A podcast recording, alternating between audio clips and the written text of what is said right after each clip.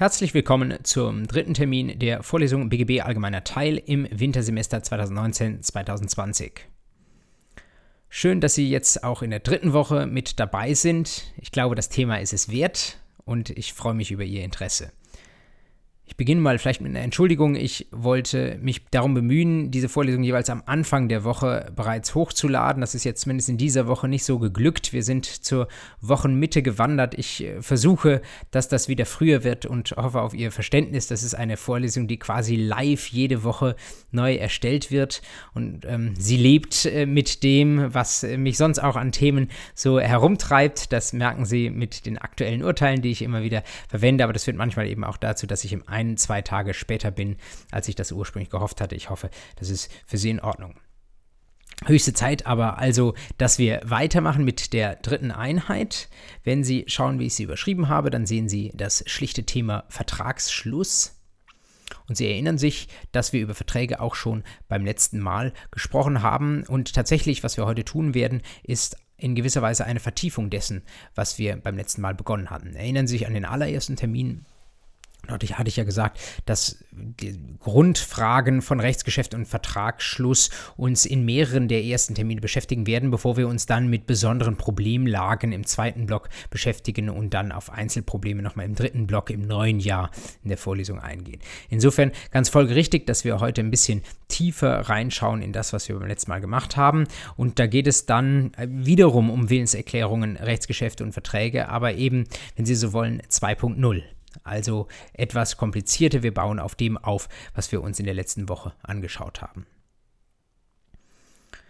Wenn Sie noch im Kopf haben, mit welchen lernpsychologischen Tipps ich Sie in der ersten Einheit dieser Vorlesung empfangen habe, dann äh, wissen Sie noch, dass mir sehr wichtig ist, dass Sie die Dinge, die Sie lernen, regelmäßig wiederholen, genau dann wiederholen, wenn Sie sie gerade noch wissen, damit Sie nicht hinten runterfallen und Sie neu lernen müssen. Das versuche ich in dieser Vorlesung auch abzubilden, indem ich direkt am Anfang jeweils nochmal kurz zusammenfasse, was wir beim letzten Mal gemacht haben. Ich denke, das wird Ihnen helfen. Mir hat es jedenfalls seiner Zeit, ja, noch nicht im Studium, da war ich nicht, noch irgendwie nicht so mh, hm, lernmethodisch so weit, aber dann ähm, im Repetitorium hat mir das sehr geholfen. Also was haben wir in der vorigen Einheit gemacht? Nochmal kurz wachgerufen. Wir haben zunächst ähm, auf den Begriff des Rechtsgeschäftes geschaut. Wir haben uns angeschaut, was ist der Unterschied, der Unterschied zwischen einem Rechtsgeschäft und einem Realakt und hatten gesehen, es kommt darauf an, dass die Rechtslage umgestaltet wird. Es muss irgendeine Rechtsfolge geben und nicht nur etwa eine Besitzverschiebung oder so etwas, sondern es muss sich irgendwie wirklich tatsächlich etwas ändern, etwa, dass ich einen Kaufpreis mindere und der Kaufpreis ist dann nachher weniger als vorher. Jedenfalls, wenn ich Grund dazu gehabt habe, den Kaufpreis zu mindern. Wenn ich vom Vertrag zurücktrete, gibt es ein Rückgewährschuldverhältnis und so weiter. Wir hatten dann gesagt, man kann Rechtsgeschäfte unterscheiden. Es gibt welche, die mache ich ganz alleine, wenn ich ein, zum Beispiel Kündigung oder Widerruf eines Vertrages erkläre. Sehr viel häufiger, jedenfalls, äh, ja, auf jeden Fall auch häufiger im Studium ist, dass Sie ein zweiseitiges Rechtsgeschäft haben, nämlich einen Vertrag. Das ist ja auch ein Thema, was uns jetzt in diesem Termin sehr viel beschäftigt. Und wir hatten eine weitere Unterscheidung kennengelernt, nämlich diejenige zwischen Verpflichtung und Verfügungsgeschäft, was gemündet ist in unserer Besprechung vom Trennungs- und Abstraktionsprinzip, wo ich Ihnen eingebläut hatte, dass Sie das bitte nicht verletzen mögen. Das sagt sich immer so leicht in der Praxis oder in der Studienpraxis, das durchzuhalten ist naturgemäß schwerer. Aber wir werden immer darauf wieder zu sprechen kommen und ich bemühe mich Ihnen auch äh, einfach anhand von Beispielen ein Gefühl dafür zu vermitteln, sodass Sie da in der Klausur oder mündlichen Prüfung nicht darüber stolpern. Sehr kurz gesagt, Trennungsprinzip. Wir unterscheiden zwischen dem schuldrechtlichen Vertrag und dem dinglichen Vertrag oder einer dinglichen Verfügung. Es ist eine Sache oder wie ich es gesagt hatte, ein Paar Schuhe, ob ich mich zu einer bestimmten Sache verpflichte und die andere Sache ist, ob ich meine Verpflichtung tatsächlich auch erfülle. Ich hatte Ihnen geraten, das jeweils auch mit zwei verschiedenen Farben zu kennzeichnen, gerade wenn Sie Skizzen am Beginn einer Klausur anfertigen. Meine Farben waren das grüne Schuldrecht und das blaue Sachenrecht. Ich werde Ihnen heute im Laufe dieses dritten Vorlesungstermins auch Beispiele dafür geben und wir werden mal so eine Zeichnung uns anschauen, jedenfalls wie ich das machen würde und vielleicht können Sie damit tatsächlich auch mal rumexperimentieren.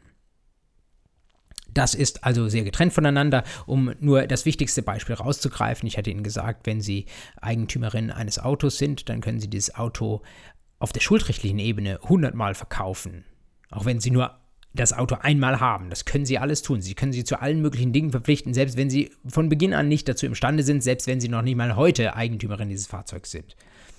Aber auf der dinglichen Ebene können Sie das Ganze natürlich nur einmal tun. Sie verfügen über das Eigentum an diesem Auto, indem Sie es veräußern an jemand anders nur einmal und dann ist es weg. Dann geht das nicht nochmal. Trennungsprinzip, diese beiden Ebenen sind unterteilt, sind äh, zu unterscheiden. Abstraktionsprinzip, das eine ist unabhängig von anderen, das heißt, ähm, die äh, dingliche Ebene kann Bestand haben, auch wenn es an der schuldrechtlichen Ebene einen Fehler gibt. Also wenn ich zum Beispiel geschäftsunfähig war, in dem Moment, wo ich mich auf einen Deal eingelassen habe, dann muss das womöglich bereicherungsrechtlich wieder rückabgewickelt werden. Es kann aber auch natürlich andersrum sein, dass die schuldrechtliche Ebene Bestand hat, aber irgendwas ist an der Übereignung schiefgelaufen, etwa in dem Moment, wo ich den Vertrag erfüllen wollte. Da war ich vielleicht geschäftsunfähig. Da kann es Fehler auf beiden Ebenen geben, das ist im Grundsatz auseinanderzuhalten, auch wenn es Einzelfälle gibt, wo das mal zufällig zusammenfällt. Ich würde aber persönlich nicht von Ausnahmen vom Trennungs- und Abstraktionsprinzip sprechen. So viel zum Thema unterschiedliche Rechtsgeschäfte. Dann hatten wir uns den Begriff der Willenserklärung angeschaut und hatten gesagt, Willenserklärung ähm, hat so bestimmte Voraussetzungen, die ein bisschen streitig sind. Ähm, mitentscheidend ist jedenfalls das, was beim Gegenüber ankommt. Wir werden das heute nochmal etwas weiter vertiefen. Ähm, ich äh, weise nochmal auf den wichtigsten Punkt dahin, das sogenannte Erklärungsbewusstsein. Also die Frage, ähm, was passiert, wenn jemand eine Erklärung abgibt, aber eigentlich keine Erklärung abgeben möchte. Ähm, und da äh, ist die Frage, gehen wir da nach dem inneren Vorstellungsbild oder schützen wir da den Rechtsverkehr und gehen nach dem äußeren? Wir hatten uns schon mal angeschaut, was wir später beim Thema Anfechtung aufgreifen werden, die Willens- oder Erklärungstheorie und äh, hatten gesehen, dass es da äh, nach herrschender Meinung, das soll kein Argument sein, aber auch ich finde, dass überzeugende Argumente hatten wir besprochen, äh, darauf ankommen soll, wie ist es für den Rechtsverkehr zu verstehen und wenn ich das eigentlich nicht gewollt hatte, was ich da aber objektiv gesehen erklärt hatte, dann gibt es nur die Möglichkeit der Anfechtung, davon wieder loszukommen. Das wird uns später beschäftigen. Dann hatten wir uns beschäftigt mit äh, der Frage, gibt es irgendwie eine untere Schwelle dafür, dass ich ein Rechtsgeschäft oder einen Vertrag insbesondere eingehe? Gibt es Dinge, die ähm, sollen keine Rechtsfolgen haben, weil es nur bloße Gefälligkeiten sind? Stichwort Rechtsbindungswille.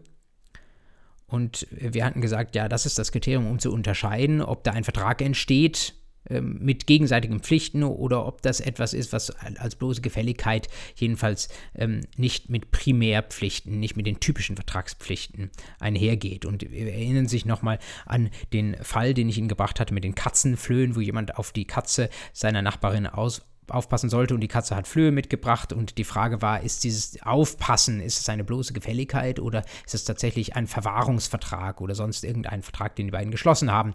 Und wir hatten gesehen, äh, dass das Landgericht Köln da im September jedenfalls der Auffassung war, neben anderen Schwierigkeiten, die es bei diesem Fall gab, dass das wohl eine bloße Gefälligkeit war. Und wenn es eine bloße Gefälligkeit ist und noch kein Vertrag, dann ähm, führt das eben dazu, dass es schwieriger ist, aus dieser Verbindung zwischen den beiden Personen, in diesem Fall zwischen der äh, Katzeneigentümerin und der Katzensitterin ähm, Ansprüche herzuleiten.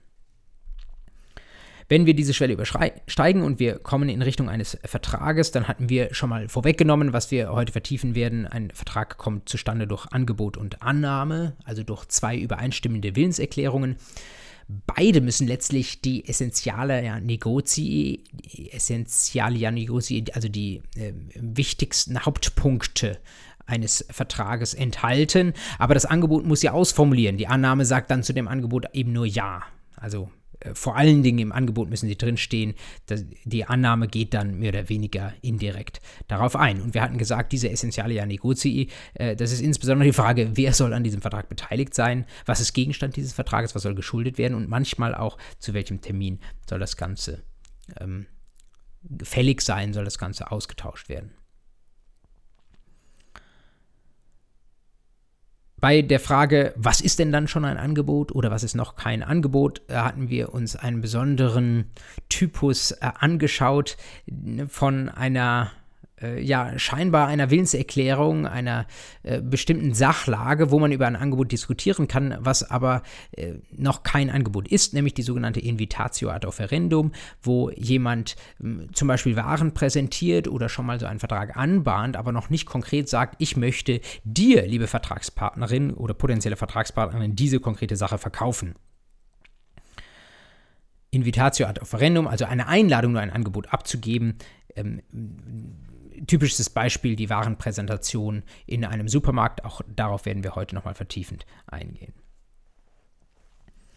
Wir hatten angesagt, wenn wir ähm, Willenserklärungen haben, die vielleicht sogar auch zu einem Vertrag führen und man sich dann fragt, was Vertragsinhalt ist, dann werden wir diese Willenserklärung auslegen müssen. Wir hatten schon mal reingeschaut in die Paragraphen 133 und 157 BGB. Das ist ein Thema, was uns in der vierten Folge in der nächsten Woche nochmal vertieft beschäftigen wird wie äh, können wir den Vertragsinhalt ermitteln. Wir hatten gesagt, wenn beide sich über eine bestimmte Sache einig sind, aber die Willenserklärungen sagen etwas anderes, dann ist das egal. Der sogenannte Grundsatz der falsa demonstratio non nocet, die Falschdemonstration schadet nicht, wenn man, wenn der Willen übereinstimmt. Wir hatten uns dann bestimmte Ausnahmefälle angeschaut, wann ähm, eine Willenserklärung, die zu einem Vertrag führen kann, auch mal nicht ausdrücklich oder konkludent, sondern vielleicht erklärt wird, sondern in einem reinen Schweigen bestehen kann. Das sind sehr, sehr seltene Fälle. Ähm, einen Fall hatten wir besonders rausgegriffen, nämlich denjenigen eines kaufmännischen Bestätigungsschreibens im ähm, Handelsverkehr, beziehungsweise genauer gesagt im kaufmännischen Geschäftsverkehr. Wenn Sie Kaufleute, quasi Kaufleute auf beiden Seiten haben, dann kann es mal sein, dass da ähm, nach Vertragsverhandlungen etwas bestätigt wird und wenn die andere Seite dann nichts dazu sagt, dann geht man davon aus, dass der Vertrag zustande gekommen ist. Und wir hatten geschlossen, mit dem faktischen Vertragsverhältnis und gesagt, es gibt manchmal Situationen, insbesondere im Arbeitsrecht, vielleicht auch woanders, wo tatsächlich unstreitig kein Vertrag zustande gekommen ist, aber vielleicht wollen wir so tun, als wäre ein Vertrag zustande gekommen, um irgendjemanden zu schützen. Im Arbeitsrecht äh, ist natürlich der Arbeitnehmerschutz dasjenige, worüber man dann nachdenkt, wenn jemand äh, über ein paar Monate lang für einen anderen gearbeitet hat und dann stellt sich nachher raus, es gab gar keinen Arbeitsvertrag, klar, ähm, dann wird man über so ein faktisches Vertragsverhältnis nachdenken. Im Arbeitsrecht ist das auch anerkannt. Schwieriger unser Hamburger Parkplatzfall, also wenn jemand ähm, auf einem Parkplatz parkt und sich ein Schild umhängt oder explizit sagt, ich möchte hier keinen keinen Vertrag äh, eingehen, wo ich nachher ein Ticket oder eine Parkgebühr zahlen muss, dann ist das wesentlich schwieriger. Das war jetzt nochmal im Stellendurchlauf das, was uns in der letzten Woche beschäftigt hatte. Und jetzt schauen wir genauer hin in dieser Woche auf einige Problemlagen, die wir beim letzten Mal noch offen gelassen haben, weil sie so nach meiner Wahrnehmung ähm, ein bisschen voraussetzen, dass man schon mal über Willenserklärung, Verträge nachgedacht hat und dass man mit dieser Reflexion dann etwas besser zu diesen tieferen Problemen vorstoßen kann. Ich möchte jetzt in dieser dritten Einheit damit beginnen, dass ich nochmal mit Ihnen zusammen mir anschaue, wie sieht es eigentlich aus, wenn ich eine Willenserklärung abgebe. Eine Willenserklärung, die häufig zum Vertragsschluss führt, aber die natürlich auch ein einseitiges Rechtsgeschäft sein kann. Also zum Beispiel ein Testament, das ich aufsetze, wo ich nur meinen eigenen Willen kundtue oder eben äh, ein Gestaltungs- äh, eine Gestaltungserklärung, wie zum Beispiel ein Rücktritt oder ein Widerruf oder eine Minderung, so etwas.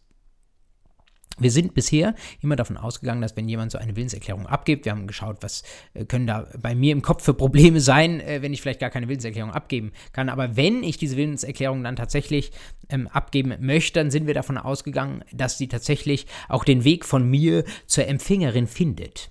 Und das ist nicht immer so klar. Es ist manchmal so, dass diese Willenserklärung vielleicht losläuft, obwohl ich sie noch gar nicht auf den Weg habe schicken wollen, weil ich sie vielleicht vorbereitet habe, aber weil ich noch überlegt habe, ob ich sie tatsächlich abgeben will. Also kein Problem von Handlungswillen, Erklärungsbewusstsein oder Geschäftswillen, sondern ein Problem von einem Vorbereitungsstadium und auf einmal macht sich die Willenserklärung quasi von selbst auf den Weg. Wie ist das mit äh, Problemen bei der Abgabe einer Willenserklärung? Und spiegelbildlich dazu kann man auch nachdenken über Probleme beim Zugang einer Willenserklärung. Wenn also alles bei der Abgabe ordnungsgemäß gelaufen ist und die Willenserklärung macht sich auf den Weg und sie dackelt los und dann ähm, bei der Empfängerin, wenn sie da vernommen werden soll, wenn sie da ankommen soll, dann gibt es Probleme. Äh, vielleicht weil die Empfängerin weghört oder weil sie nicht liest, was ich ihr geschrieben habe und so weiter. Damit wollen wir mal beginnen und ähm, der erste Ansatzpunkt ist tatsächlich die Frage, was kann schiefgehen, wenn ich eine Willenserklärung abgebe? Es sind nicht viele Dinge, die da schiefgehen kann. Man kann das äh, sehr bündig zusammenfassen und die zwei wesentlichen Fälle, die auch examensrelevant werden können, habe ich Ihnen auf dieser Folie einmal angedeutet. Der eine Fall ist gesetzlich geregelt, der andere nicht. Fangen wir mal mit demjenigen an, der gesetzlich geregelt ist und gemeinsam mit, mir schauen Sie gerne einmal in den Paragraphen 130 Absatz 2 BGB hinein.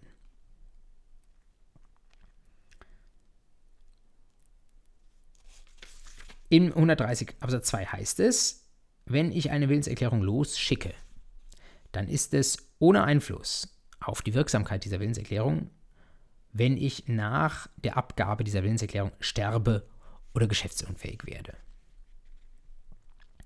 Was damit gemeint? Ich gebe eine Willenserklärung auf den Weg, aber dann passiert etwas, bevor diese Willenserklärung untechnisch gesprochen angekommen ist bei der Empfängerin. Ich sterbe oder werde geschäftsunfähig. Das heißt, in dem Moment, wo sie zugeht und wo das Geschäft damit zustande kommt, vielleicht habe ich ein Angebot unterbreitet, dass ich, um mein altes Beispiel aufzugreifen, mein ähm, Auto verkaufen möchte. Und bevor das Angebot bei der Empfängerin eingeht, zum Beispiel weil ich das schriftlich gemacht habe und die Post braucht halt ein, zwei Tage, um das auszuliefern, in diesen ein, zwei Tagen versterbe ich oder werde geschäftsunfähig. Vielleicht nur für ein paar Tage, ein paar Stunden geschäftsunfähig, aber vielleicht auch dauerhaft geschäftsunfähig. Das ist ja alles Mögliche denkbar. Da sagt 130 Absatz 2, nein, der Willen ist einmal artikuliert, es bleibt dabei. Was heißt das? Oder zu welchen Fällen führt das? Der bekannteste Fall ist ein erbrechtlicher Fall. Der sogenannte Bonifatius-Fall. Sie werden vermutlich noch nicht Erbrecht gehört haben. Wenn Sie das aber gehört haben, dann erinnern Sie sich daran. Ähm, ich äh, will den jetzt nicht im Detail darstellen, aber es ging darum, dass jemand Wertpapiere jemandem anders geschenkt hat zu Lebzeiten. Und diese Schenkungs, dieses Schenkungsangebot, die Schenkung, diese Willenserklärung, die hat sich auf den Weg gemacht und dann ist er verstorben und als sie ankam, war der schon tot. Da sagt 130 Absatz 2, das ist völlig egal. Die Willenserklärung bleibt wirksam. Das heißt, es konnte in diesem Fall zu einer Schenkung kommen und der andere konnte die Schenkung annehmen. Eine ähnliche Vorschrift, auf die ich Sie kurz hinweisen möchte, äh, konkret für Verträge ist der Paragraph 153. Da heißt es konkret für den Vertrag, das Zustandekommen eines Vertrags wird nicht dadurch gehindert, dass der Antragende vor der Annahme stirbt oder geschäftsunfähig wird, es sei denn, dass ein anderer Wille des Antragenden anzunehmen ist. Wenn natürlich in einem Angebot drinsteht, ähm, also ich mache dir das Angebot, aber vorausgesetzt, ich versterbe nicht, bevor du diese meine Erklärung, mein Angebot erhältst, dann ist das was anderes. Insofern eine Zweifelsregelung, wo im Einzelfall es tatsächlich mal anders sein kann, aber normalerweise ist es tatsächlich so, das ist völlig egal. Wir werden uns nachher noch kurz damit beschäftigen, dass man womöglich eine solche Willenserklärung wieder zurückholen kann, dass man sie noch widerrufen kann, bevor sie angekommen ist. Aber im Grundsatz zunächst einmal, wenn jemand stirbt oder geschäftsunfähig wird, kein Problem. Etwas schwieriger der zweite Fall, und zwar deswegen schwieriger und etwas umstrittener, weil er nicht im Gesetz geregelt ist, nämlich die sogenannte abhanden gekommene Willenserklärung. Das ist der Fall, den ich Ihnen eben schon angedeutet habe. Auch ein Fall, wo die Abgabe der Willenserklärung problematisch ist. Eine Willenserklärung wurde vorbereitet, aber noch nicht abgesendet durch den, der da seinen Willen erklären könnte, aber das tut vielleicht jemand anders. Drei Fälle habe ich Ihnen mal in die Notizen hinein kopiert, hineingeschrieben und Sie sehen dass sie unterschiedlich behandelt werden, jedenfalls so in der Tendenz. Die Meinungen gehen da stark auseinander, wie man damit umgehen kann. Bevor wir uns die Fälle anschauen, können Sie natürlich für sich mal die Interessenlage äh, überlegen. Ähm, wenn ich äh, einen Vertrag schließen möchte etwa und äh, das Ganze soll tatsächlich eine Willenserklärung sein und ähm, ich habe aber nichts tun wollen, sondern irgendjemand anders äh, erklärt da meinen Willen. Es ist die Frage, ob wir da, klar, wir müssen den Rechtsverkehr schützen, da ist eine Willenserklärung unterwegs, aber wenn die nicht wirklich von mir kommt, wenn ich die nicht veranlasst habe, dann ist es äh, vielleicht doch sehr schwierig, ähm, das mir zuzurechnen. Und es ist die Frage, ob ich da ähm, als Scheinabsender tatsächlich auch eines gewissen Schutzes bedarf. Und tatsächlich dieses Kriterium der Veranlassung, das ist eins, mit dem Sie an der Stelle gut argumentieren können. Wie macht man es überwiegend? Ähm, wenn das etwas ist, was bei mir im Rahmen eines normalen Geschäftsbetriebs passiert. Ähm, stellen Sie sich vor, ich habe ähm, irgendwie einen Assistenten und der erledigt normalerweise meine Post und ich habe da einen äh, Stapel, äh, da liegt meine Post drauf, die ja normalerweise mein Assistent zur Post trägt. Ist nicht, bei mir nicht so, aber es äh, gibt ja solche Leute. Und äh, jetzt stellen Sie sich vor, ich habe einen Brief, wo ich noch überlegen wollte, den habe ich etwas neben diesen Stapel, aber schon in die gleiche Ecke meines Schreibtisches gelegt, ja. Da würde man sagen, puh, sehr unvorsichtig gewesen, vielleicht relativ, äh, relativ, mit relativ überwiegender Auffassung ist es da doch äh, zu bejahen, dass ich nicht vorsichtig genug war, dass der Rechtsverkehr geschützt werden soll und dass man sagt, diese Willenserklärung, auch wenn ich selbst mir noch nicht sicher war, ähm, die habe ich veranlasst und wird mir damit zugerechnet. Also tendenziell sagt man da, das ist eine Willenserklärung. Das Einzige, was mir dann bleibt, ist die Anfechtung.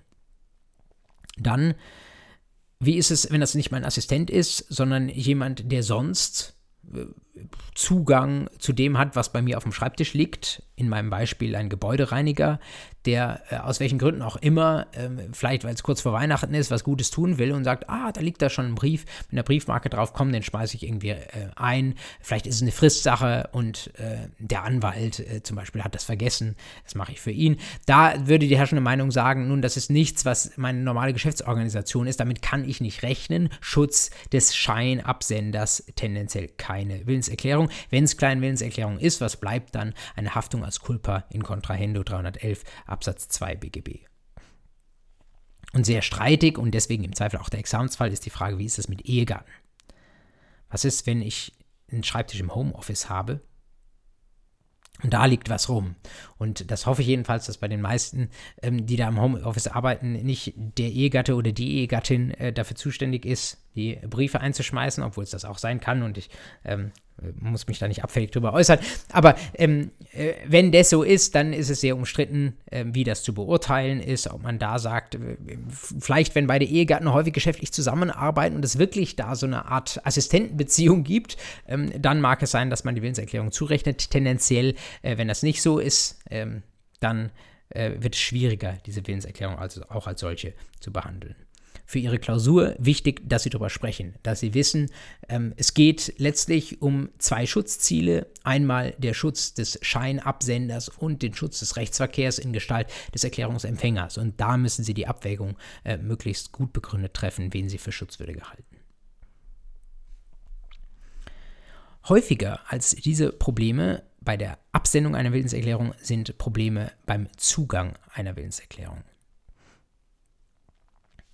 Und beim Zugang kann man unterscheiden, ob dieser Zugang unter Anwesenden passiert. Das heißt, ich stehe als derjenige, der die Willenserklärung senden möchte, stehe ich der Empfängerin dieser Willenserklärung in persona gegenüber. Oder das passiert unter Abwesenden. Das heißt, die Empfängerin sitzt in diesem Moment, wo ich meinen Willen erkläre, ganz woanders und das Ganze geschieht äh, zum Beispiel mit einem klassischen Brief. Der Ausgangspunkt steht auch hier im Gesetz, nämlich der Paragraph 130, den wir uns eben schon mal angeschaut haben.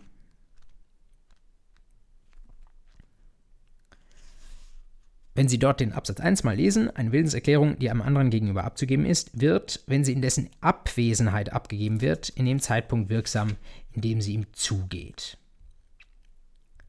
Was können Sie aus dieser Vorschrift ersehen? Die Vorschrift spricht unmittelbar nur vom Zugang unter Abwesenden, also nur von Personen, die nicht am gleichen Ort sind. Aber vor allen Dingen können Sie dem entnehmen, eine Voraussetzung, die das Gesetz aufstellt, die ich jetzt schon ähm, einfach mal so über diese Folie drüber geschrieben habe, nämlich den Zugang. Sie muss, eine Willenserklärung darf nicht nur abgesendet werden, darf nicht nur abgegeben werden, sondern sie muss auch zugehen. Dieser Zugang ist erforderlich und es ist äh, unumstritten, dass es für diesen Zugang zwei Elemente gibt. Diese Elemente sind identisch, egal ob es um eine Willenserklärung unter Anwesenden oder unter Abwesenden geht. Weil das so unstreitig und relativ einfach auch ist, das muss man sich einfach einprägen, auch wenn es nicht im Gesetz steht. Von einem Zugang spricht man unter zwei Voraussetzungen, die ich Ihnen auf dieser Folie groß draufgeschrieben habe, nämlich zum einen, die Willenserklärung muss in den Machtbereich der Empfängerin gelangen. Zum anderen, die Empfängerin muss die Möglichkeit zur Kenntnisnahme haben. Was ist genau darunter zu verstehen? Machtbereich der Empfängerin. Ich habe dieses Briefkastensymbol gewählt. Das ist irgendwie, muss das an sie herankommen. Bei einem Brief, der da herankommt, da sind wir schon fast bei der Willenserklärung unter Abwesenden, ähm, ist das klar. Da habe ich quasi einen Postkasten. Ja, als Hintergrund zu dieser Folie für die Anwesenden habe ich das Ohr gewählt, äh, weil das äh, gewissermaßen der Machtbereich ist, den, wenn ich äh, eine persönliche Willenserklärung bekomme. Ich kann natürlich auch einen Brief überreicht bekommen. Dann wäre es quasi meine Hand, der Machtbereich, wo ich selbst entscheiden kann, dass ich diesen Brief öffne und lese. Und die zweite Voraussetzung ist nicht die Kenntnisnahme. Also es wird nicht verlangt, dass ich den Brief, der mir zum Beispiel in Persona übergeben wird, dass ich den tatsächlich aufmache und lese. Denn darauf hat derjenige, der den Willen erklärt hat, ja keinen Einfluss. Ich kann ja theoretisch diesen Brief dankend entgegennehmen und ihn dann weglegen. Es gibt nicht wenige Leute, die sowas tun und äh, die Briefstapel wachsen immer weiter. Das äh, ist nicht erforderlich, sondern erforderlich ist nur, dass die Möglichkeit zur Kenntnisnahme da war. Was ist damit gemeint? Möglichkeit zur Kenntnisnahme. Naja, also wenn ich wach bin und den Brief entgegennehme, würde man sofort sagen, Möglichkeit zur Kenntnisnahme. Ja, ich kann ihn ja öffnen. Kein Problem. Als Symbol habe ich hier die Uhr gewählt, ähm, weil eine, einer der häufigen äh, Punkte, wo man über die Möglichkeit zur Kenntnisnahme sprechen äh, muss, ist eine, wenn Sie wollen, Unzeit des Tages. Ja. Ähm, Sie können sich leicht vorstellen, dass Sie nachts um 3 Uhr an den allermeisten Tagen nicht eine wirklich zumutbare Möglichkeit haben, äh, von Willenserklärungen Kenntnis zu nehmen, weil Sie hoffentlich schlafen. Also ähm, Möglichkeit der Kenntnisnahme ist nicht immer sofort, sondern es kann mal ein bisschen dauern. Weniger problematisch beim Zugang unter Anwesenden, mehr problematisch unter Abwesenden, wie wir gleich sehen werden, aber auch hier die zweite Voraussetzung, Möglichkeit zur Kenntnisnahme. Was sind die Problemfälle bei Willenserklärungen unter Anwesenden? Das mit der Briefübergabe ist eigentlich relativ unproblematisch. Schwieriger äh, wird es, wenn die Willenserklärung zum Beispiel nicht klar artikuliert ist. Da ist es tatsächlich streitig, wie das zu verstehen ist. Stellen Sie sich vor, jemand nuschelt eine Willenserklärung irgendwie dahin. Und sei es das Angebot eines Vertrages, wo dann nicht klar ist, was ist eigentlich angeboten worden, welcher Preis ist angeboten worden. Ja, also da hat jemand gesagt, ich verkaufe dir XY für 300 Euro oder sowas und nachher ist nicht klar, hat er 300 oder 300.000 gesagt, sowas. Was ist da Gegenstand der Willenserklärung gewesen, wenn sowas dahin genuschelt ist? Und welcher Gehalt der Willenserklärung ist angekommen? Da gibt es verschiedene Theorien mit dem Namen Vernehmungstheorie, ich habe sie in, in, die Notizen zu dieser Folie hineingeschrieben, eine sehr enge und seltene Auffassung, die reine Vernehmungstheorie, eigentlich mehr oder weniger unvertretbar, die sagt, bei solchen Hörproblemen oder äh, Nuscheleien und so weiter, da äh, sprechen wir vom Zugang der Willenserklärung erst dann, wenn die Empfängerin die Erklär Erklärung akustisch richtig vernommen hat. Also, wenn ich schwerhörig bin, das ist natürlich das andere. Die Probleme gehen nicht immer von der Senderin der Willenserklärung aus, sondern manchmal auch von der Empfängerin. Wenn ich als Empfängerin schwerhörig bin, dann ist das Problem der Erklärenden. Ja? Wenn ich zum Beispiel, äh, keine Ahnung, lange Haare habe und da unter irgendwelche schönen neuen äh, Apple Earpods äh, trage, wo, wenn Sie die aktuelle Ankündigung ähm, gelesen haben, wo schön alles, was von außen kommt, ähm, abgeschirmt wird und nur die Musik, die ich höre, äh, an mein Ohr dringt. Wenn das aber nicht sichtbar ist, äh, dann kann ich natürlich eine Willenserklärung als solche nicht wahrnehmen. Und nach der reinen Vernehmungstheorie wäre die dann mir nicht zugegangen, deswegen, weil ich sie ja nicht gehört habe. Sie ahnen schon, dass das mit dem Schutz der Senderin der Willenserklärung vermutlich nicht so gut zu vereinbaren ist. Deswegen ist eine Mindermeinung geblieben. Ebenso eine Mindermeinung die strenge Vernehmungstheorie, Ähm, da würden sogar mangelnde Sprachkenntnisse oder Taubheit der Empfängerin das Risiko derjenigen sein, die die Willenserklärung da ähm, erklären will. Das ist ähm, letztlich etwas Ähnliches, wie ich Ihnen es gerade äh, zur reinen Feminismustheorie gesagt habe. Da können Sie ganz ähnliche Fälle bilden. Und es wird Sie nicht verwundern, herrschende Meinung, die sogenannte eingeschränkte Feminismustheorie.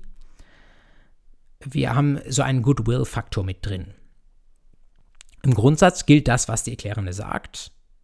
Aber wir verlangen schon, dass diejenige, die die Willenserklärung abgibt, glauben darf, dass sie richtig verstanden wurde. Also wenn die zum Beispiel die Earpods sieht, die die Empfängerin der Willenserklärung im Ohr hat und dann einfach so äh, ihre Willenserklärung dahin sagt, dann darf sie nicht davon ausgehen, dass das tatsächlich verstanden wurde. Jedenfalls dann nicht, wenn die Empfängerin der Willenserklärung nicht irgendwelche klaren Anzeichen macht, dass tatsächlich die Willenserklärung bei ihr auch angekommen ist. Dann wäre die Willenserklärung tatsächlich nicht zugegangen. Oder wenn Sie eine Willenserklärung äußern, direkt neben einem Presslufthammer, ja, dann können Sie äh, so laut schreien, wie Sie wollen, die wird nicht ankommen und dann wird man nach der eingeschränkten Vernehmungstheorie auch nicht von einem Zugang ausgehen können.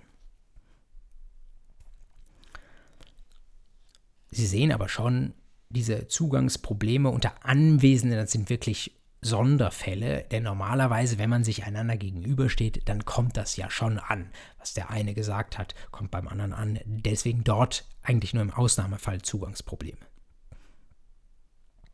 Häufiger sind die Zugangsprobleme unter Abwesenden, wo eine zeitliche und räumliche Friktion zwischen beiden ist. Die Voraussetzungen für Zugang, für den Zugang sind wiederum dieselben. Machtbereich der Empfängerin, der Postkasten und andererseits die Möglichkeit zur Kenntnisnahme. Was sind hier die typischen Beispiele? Machtbereich der Empfängerin ist mehr oder weniger klar. Postkasten, E-Mail, Postfach, ähm, Faxgerät, das muss irgendwie da reinkommen. Faxgerät ist ein nicht unwichtiges Beispiel. Äh, stellen Sie sich vor, das Faxgerät hat kein Papier drin. Dann würden sie trotzdem sagen, die Informationen äh, aus der Willenserklärung, die sind angekommen, das ist quasi im Machtbereich drin. Es ist quasi nur nicht im Machtbereich weiter transportiert worden, und zwar deswegen, weil ähm, auf Seiten der Empfängerin kein Papier nachgelegt wurde. Dann würden sie sagen, erste Voraussetzung trotzdem erfüllt. Zweite Voraussetzung, Möglichkeit der Kenntnisnahme. Äh, das Ursymbol steht dafür, dass es nicht zu jeder Tag- und Nachtzeit sofort der Fall ist, sondern es braucht manchmal etwas Zeit. Klassisch war das die Frage danach, wie häufig man seinen Postkasten leeren muss.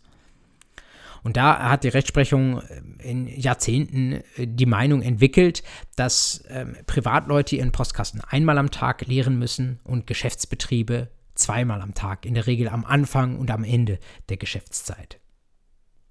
Also, wenn ich ähm, zum Beispiel fristwahrend irgendetwas gegenüber einer Anwaltskanzlei erklären muss und ich werfe das irgendwie nachmittags um 14 Uhr ein, dann darf ich davon ausgehen, dass da am Ende der Geschäftszeit irgendwann um 17, 18 Uhr ähm, auch der Postkasten nochmal geleert wird und damit Zugang erfolgt. Das ist diese Möglichkeit zur Kenntnisnahme, die als zweite Voraussetzung gemeint ist. Das Ganze können Sie natürlich auch ähm, fernmündlich spielen. Anrufbeantworter ist sowas ähnliches wie ein Postkasten. Auch der muss in Geschäftsbetrieben zweimal am Tag abgehört werden. Und bei den E-Mails, äh, das hat sich, äh, das ist jetzt auch schon nichts Neues mehr, natürlich auch so eingebürgert, dass man auch da davon ausgehen äh, wird, dass die, ich will nicht sagen, in der Geschäftszeit sofort durchrauschen, das sicherlich nicht, aber dass sie zumindest am Anfang und am Beginn eines Geschäftstags wahrgenommen werden.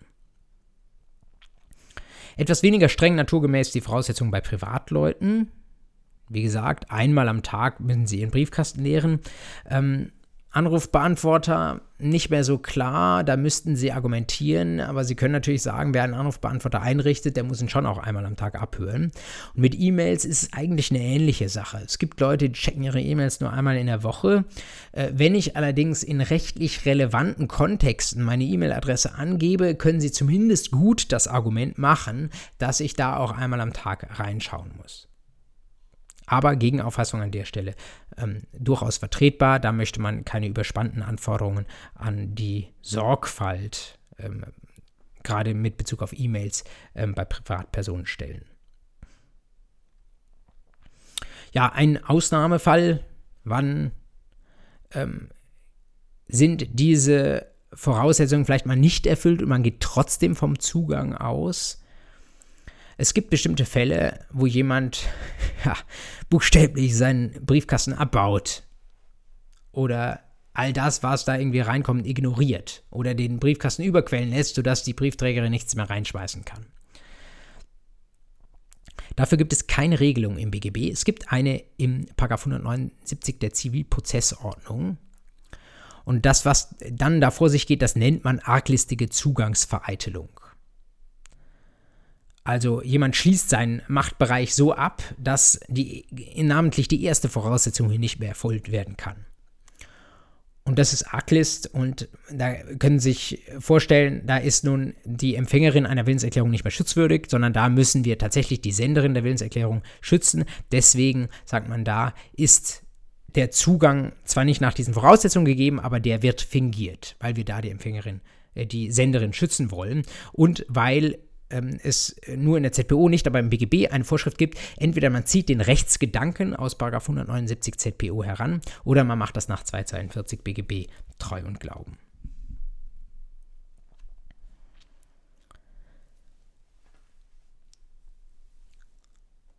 Ja, nun wissen Sie, wie das ist mit Willenserklärungen, wo nicht so ganz klar ist, was Ihnen so alles auf dem Weg passieren kann.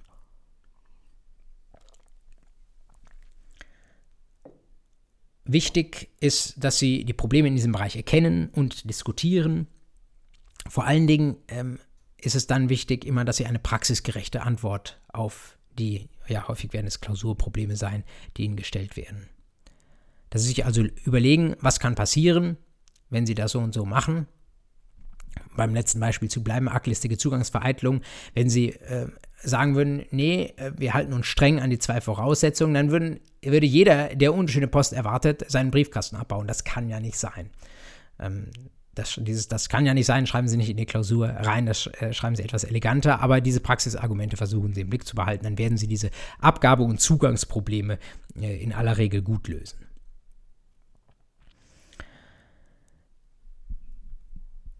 Wir haben gesagt, Willenserklärungen können einseitige Rechtsgeschäfte auslösen. Widerruf, Rücktritt, Aufrechnung und so weiter. Aber sehr, sehr häufig führen sie auch zu einem Vertrag. Und wenn Sie einen vertraglichen Anspruch prüfen, das ist der Regelfall in Ihrer Klausur, zum Beispiel ein Kaufpreiszahlungsanspruch, dann stellen Sie sich die Frage, ist ein Vertrag zustande gekommen? Und dann müssen Sie natürlich sich sehr genau überlegen, was sind denn die entsprechenden Willenserklärungen? Es kann Probleme bei Abgabe und Zugang der Willenserklärung sein. Es kann aber auch ein Problem sein, dass sie sich vor, aus verschiedenen möglichen Zeitpunkten diejenigen herausgreifen müssen, wo sie sagen, das ist derjenige, wo hier wirklich mal jemand das Angebot abgegeben hat. Um auf das zurückzugreifen, was wir beim letzten Mal gemacht haben, das ist nicht mehr nur eine Invitatio ad offerendum, sondern hier haben wir tatsächlich ein Angebot und da haben wir tatsächlich die Annahme dieses Angebots und deswegen ist an diesem zweiten Zeitpunkt der Vertrag wirklich zustande gekommen. Den Standardfall Supermarkt habe ich Ihnen beim letzten Mal schon mal angedeutet. Ich habe ihn diesmal nochmal mitgebracht, weil er so wichtig ist, weil der Ihnen jedes, jeden Tag, wenn Sie so wollen, passiert. Es ist insofern eine gute Einsteigehilfe, um in diesen juristischen Kategorien zu denken. Und er ist auch deswegen gut geeignet, weil es da so viele zeitliche Anknüpfungspunkte Punkte gibt, über die Sie theoretisch nachdenken können, wo Sie Angebundenannahme verorten. Deswegen habe ich Ihnen diesen Standardfall hier nochmal auf einer Folie mitgebracht und möchte nochmal einfach übungshalber auf die verschiedenen Zeitpunkte eingehen, über die Sie da sprechen können, wo man über Willenserklärungen nachdenken kann. Ich habe hier einfach mal auf dieser Zeitachse die verschiedenen Zeitpunkte abgetragen, die theoretisch möglich sind. Was ist da denkbar? Der erste Zeitpunkt, Griff ins Regal. Wenn Sie im Supermarkt stehen und Sie holen sich die Nudelpackung aus dem Regal, ist das schon ein Angebot an den Supermarkt, dass Sie dieses, diese Nudelpackung kaufen wollen. Ein Angebot, das vielleicht später nachher an der Kasse angenommen wird. Wenn Sie Nicht-Juristen fragen, würden die vielleicht sagen, ja, theoretisch denkbar. Denn in diesem Moment entscheiden Sie sich ja, dass Sie diese Nudeln kaufen wollen. Sie ahnen gleichzeitig schon das Problem, wenn das eine Willenserklärung ist, dass sie da etwas rausnehmen, Wer ist dann die Person, bei der diese Willenserklärung zugeht? Da steht ihnen ja niemand gegenüber. Da sieht vielleicht sogar keiner. Wenn sie da nicht im dichten Gedränge im äh, Pasta-Regal sind, sondern ganz alleine sind, schwer da eine Willenserklärung ähm, reinzulesen. Es wäre vielleicht auch unpraktikabel, denn womöglich sagen, kommen Sie ja irgendwie drei Meter später äh, nochmal an ganz anderen tollen Nudeln vorbei oder Sie beschließen, dass Sie heute Reis essen wollen und dann legen Sie die Nudeln ohne irgendeinen Schaden oder sonst irgendein Problem wieder zurück. Und dann wäre die Frage, müssen Sie dann diesen Kaufvertrag, den Sie dann vorher schon angebahnt haben, irgendwie wieder rückabwickeln oder Ihr Angebot zurücknehmen? Das ist irgendwie alles unpraktikabel. Deswegen griff ins Regal wohl noch kein Angebot. Endlich schaut's ab mit dem Ablegen im Einkaufswagen. Da haben sie es jetzt in ihren Bereich geschafft, aber trotzdem, sie haben das noch nirgendjemandem gegenüber wirklich erklärt, dass, dass, dass sie das jetzt kaufen wollen. Ihnen steht niemand gegenüber und vielleicht, obwohl das in ihrem Einkaufswagen liegt, wollen sie das wieder zurücklegen. Nächster Zeitpunkt, jetzt wird schon realistischer, ablegen auf dem Band. Sie stehen als Dritte in der Schlange vor der Kasse. Jetzt legen sie ihre Packung Nudeln auf das Band. Ist das ein Angebot? Immerhin läuft das Band mehr oder weniger unaufhaltsam in Richtung des Kassierers. Und damit ähm, haben sie, um in strafrechtlichen Termini zu sprechen, die Schwelle zum Jetzt geht's los überschritten und sind wirklich nun auf dem Weg zum Kaufvertrag. Und wenn das Band weiterrollt, dann kommen sie fast schon aus der Sache nicht mehr raus. Aber auch da das Problem noch, womöglich sind sie noch drei Meter von der Kasse entfernt. Das sieht vielleicht der Kassierer noch nicht. Der ist ja noch mit der Kundin vor ihnen beschäftigt. Also auch das vielleicht noch schwierig. Vielleicht deswegen der erste Zeitpunkt, über den man nachdenken würde, der Moment, in dem sie die Nudeln tatsächlich in Richtung des Scanners laufen lassen. Also äh, die Nudeln haben nun zwei Meter auf dem Band zurückgelegt, vielleicht auch nur eineinhalb und kommen jetzt, jetzt sind sie an der Reihe und jetzt ähm, in gewisser Weise durch ein Unterlassen ähm, sagen sie, ja, sie sagen vielleicht, jetzt bin ich dran oder äh, sie lassen jedenfalls die Nudeln weiterlaufen und lassen es zu, dass der äh, Kassierer das kennt oder den Preis eintippt. Eine Willenserklärung kann natürlich auch konkludent sein, das ist sie auch. Sie müssen nicht sagen, ich möchte das kaufen.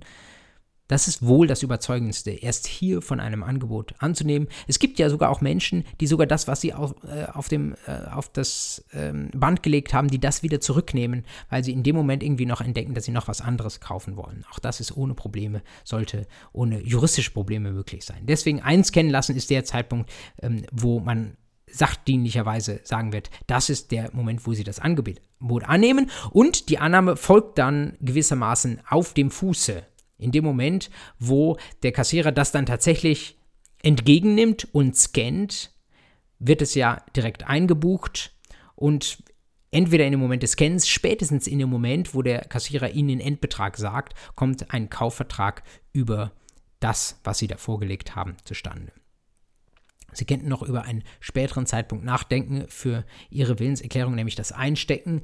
Aber ähm, auch da etwas praxisfremd, wenn Sie da wieder etwas zurückgeben wollen, was Sie schon ja nicht bezahlt haben, das wäre die Erfüllung des Kaufvertrags, die dingliche Ebene, Trennungsprinzip, aber etwas, was schon mal in der Registrierkasse drin war und dort schon gebucht war, wenn Sie das wieder zurücknehmen wollen, das wäre sehr sachfremd, da noch nicht von einem Vertragsschluss auszugehen. Wichtig an der Stelle, wir sprechen hier natürlich über den schuldrechtlichen Vertrag. Ich habe das Trennungsprinzip gerade schon erwähnt, das müssen Sie gedanklich auseinanderhalten. Übrigens findet diese Sache eine Entsprechung im Strafrecht ich habe seinerzeit Strafrecht tatsächlich gern gemacht. Das war deswegen, weil wir einfach einen tollen äh, Professor hatten, der das Ganze irgendwie sehr verständlich rübergebracht hat. Und ähm, mir ist noch in Erinnerung ähm, diese Diskussion beim Diebstahl, nicht wahr? Ob eine Sache fremd ist, ähm, die ich da an mich nehme. Und auch da gibt es diese Supermarktbeispiele. Und vielleicht erinnern Sie sich noch, da gibt es auch verschiedene Theorien. Kontraktionstheorie, Apprehensionstheorie, Ablationstheorie, Illationstheorie. Sie müssen im Rahmen des 242 StGB ja einerseits fragen, ob das eine fremde Sache ist, und dann müssen Sie bei Wegnahme, Bruch fremden Begründung neuen Gewahrsams diskutieren.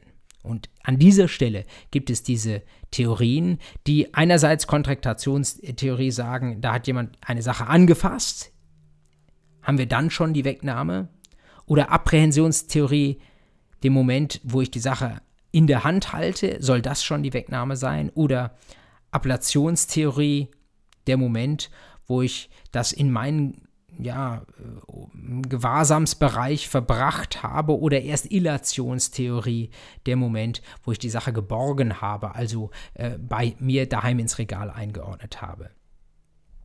Man hat sich, soweit ich mich richtig erinnere, im Strafrecht für die Appellationstheorie entschieden und ähm, das ist in gewisser Weise ähm, auch das, was äh, jetzt hier im Zivilrecht eine Entsprechung findet. Im Zivilrecht ist es eine andere Ebene, nicht wahr? Die Fra Frage des Vertragsschlusses und äh, beim Strafrecht des Gewahrsamsbruchs, das sind schon unterschiedliche Dinge.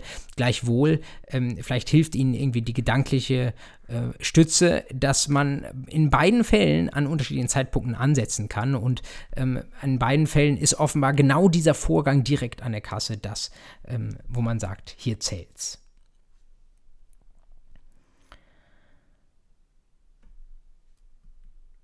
Zweiter Standardfall. Nein, bevor ich diesen zweiten Standardfall erwähne, ähm, gehe ich doch nochmal einen zurück. Ich bleibe nochmal kurz beim Supermarkt. Ich möchte Ihnen an der Stelle äh, noch kurz sagen, dass das Ganze natürlich, wenn Sie überlegen, wie Sie das in der Klausur einbauen können, dann ist das, was wir jetzt gerade gemacht haben, ist das, äh, das, was vielleicht auch schon vor 10 oder 20 Jahren die Studierenden haben lösen müssen. Wenn da jemand jetzt sagt, er möchte das Ganze so ein bisschen aufpeppen, dann macht er das Ganze modern, dann macht er das Ganze digital. Vielleicht waren Sie schon mal im Supermarkt, bei uns gibt es so einen um die Ecke, wo da kein Kassierer mehr sitzt und dann ähm, müssen Sie ja eigentlich den gleichen Wein, aber in neuen Schläuchen diskutieren. Dann müssen Sie nicht überlegen, wie ist das, wenn Sie selbst das Ganze einscannen und Ihnen sitzt kein Kassierer mehr gegenüber, sondern Sie scannen ein und am Ende bezahlen sie mit der Karte. Wann kommt da der Vertrag zustande? Was Sie sich merken können bei diesem Digitalsachverhalten, die es mehr und mehr gibt, auf die wir später jetzt äh, auch in dem heutigen Vorlesungstermin nochmal eingehen werden, es läuft eigentlich erstaunlich vieles parallel zu dem, wie es früher war oder wie es klassisch war. Sie müssen vielleicht nur nochmal eine Begründungsschleife mehr drehen. Wenn Sie einem Scan-Automaten gegenüberstehen, wo eben das nicht mehr der Kassierer macht, sondern der Automat ihnen gegenübersteht, dann wird man sagen, in dem Moment, entweder wo sie den Artikel einscannen, spätestens, wo sie alle Artikel eingescannt haben und dann auf Bezahlen drücken, vielleicht sogar eher an diesem letzten Punkt, da geben sie das Angebot zum Kauf aller Artikel ab.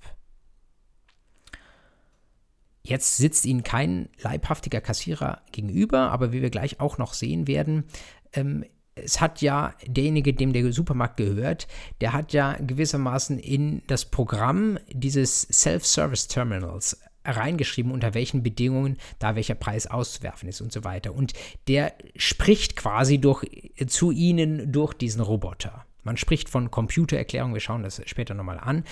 Am Automaten, die es natürlich auch schon klassisch gibt, Sie können auch kaum am Automaten schauen, da sitzen Sie auch keiner realen Person gegenüber, stehen sie keiner realen Person gegenüber, sondern sie haben einen Automaten vor sich. Trotzdem äh, kann der Verkäufer, in unserem Fall der Supermarkt, eine Willenserklärung abgeben. Also das Ganze läuft parallel. Am ehesten ihr Angebot in dem Moment, wo sie nachher auf Bezahlen klicken. Nicht in dem Moment, wo sie tatsächlich die Bezahlung auch ausführen. Das ist wichtig, denn wir trennen ja zwischen schuldrechtlichem und dinglichem Geschäft. Auch wenn sie zeitlich immer näher zueinander rücken.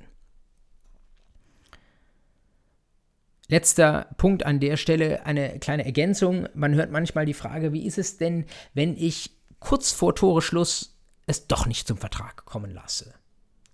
Wenn ich Sachen zurücklege, die ich vielleicht schon auf dem Band hatte oder die ich schon in der Hand hatte. Nach dem, was wir gesagt haben, und es ist tatsächlich auch so, kommt kein Kaufvertrag zustande. Aber was schon passieren kann, ist, dass irgendetwas schief geht. Stellen Sie sich vor, Sie haben irgendeinen ein Glas jetzt Nudelsoße oder so etwas in der Hand und das fällt ihnen runter. Es geht zu Bruch. Kaufvertrag? Nein. Also auch alles, was dann vielleicht an Nebenpflichten zu einem Kaufvertrag bestehen könnte, das geht jetzt ins Schuldrecht, aber ich erwähne es trotzdem. Also, dass Sie äh, vorsichtig mit dem noch dem Supermarkt gehörenden Glas umgehen müssen. Ähm, es greift jedenfalls nicht als vertragliche Pflicht, weil sie in dem Moment, wo sie mit dem, Vertrag, äh, mit dem Glas in der Hand im Supermarkt rumlaufen, haben sie noch einen Vertrag geschlossen. Das löst man wiederum über die Culpa in Contrahendo. Das ist ein Prinzip, das sich jetzt auch durch unsere ganze vertragsrechtlichen Betrachtungen durchzieht. Immer dann, wo noch kein Vertrag da ist, wir stehen nicht schutzlos da, sondern wir haben die CEC nach 311 Absatz 2 und auch da gibt es Rücksichtnahmepflichten und da kann es mal die Möglichkeit geben, dass, äh, geht jetzt wieder ins Schuldrecht rein, sie, wenn sie mit den Gläsern nur so um sich schmeißen, dass sie Schadensersatz zahlen müssen an den Supermarkt. Supermärkte verzichten häufig aus Kulanz ähm, äh, darauf. Trotzdem im Grundsatz ist so eine CEC in solchen Fällen immer denkbar. Das also der eine Standardfall äh, bei der Frage, wann kommt ein Vertrag zustande.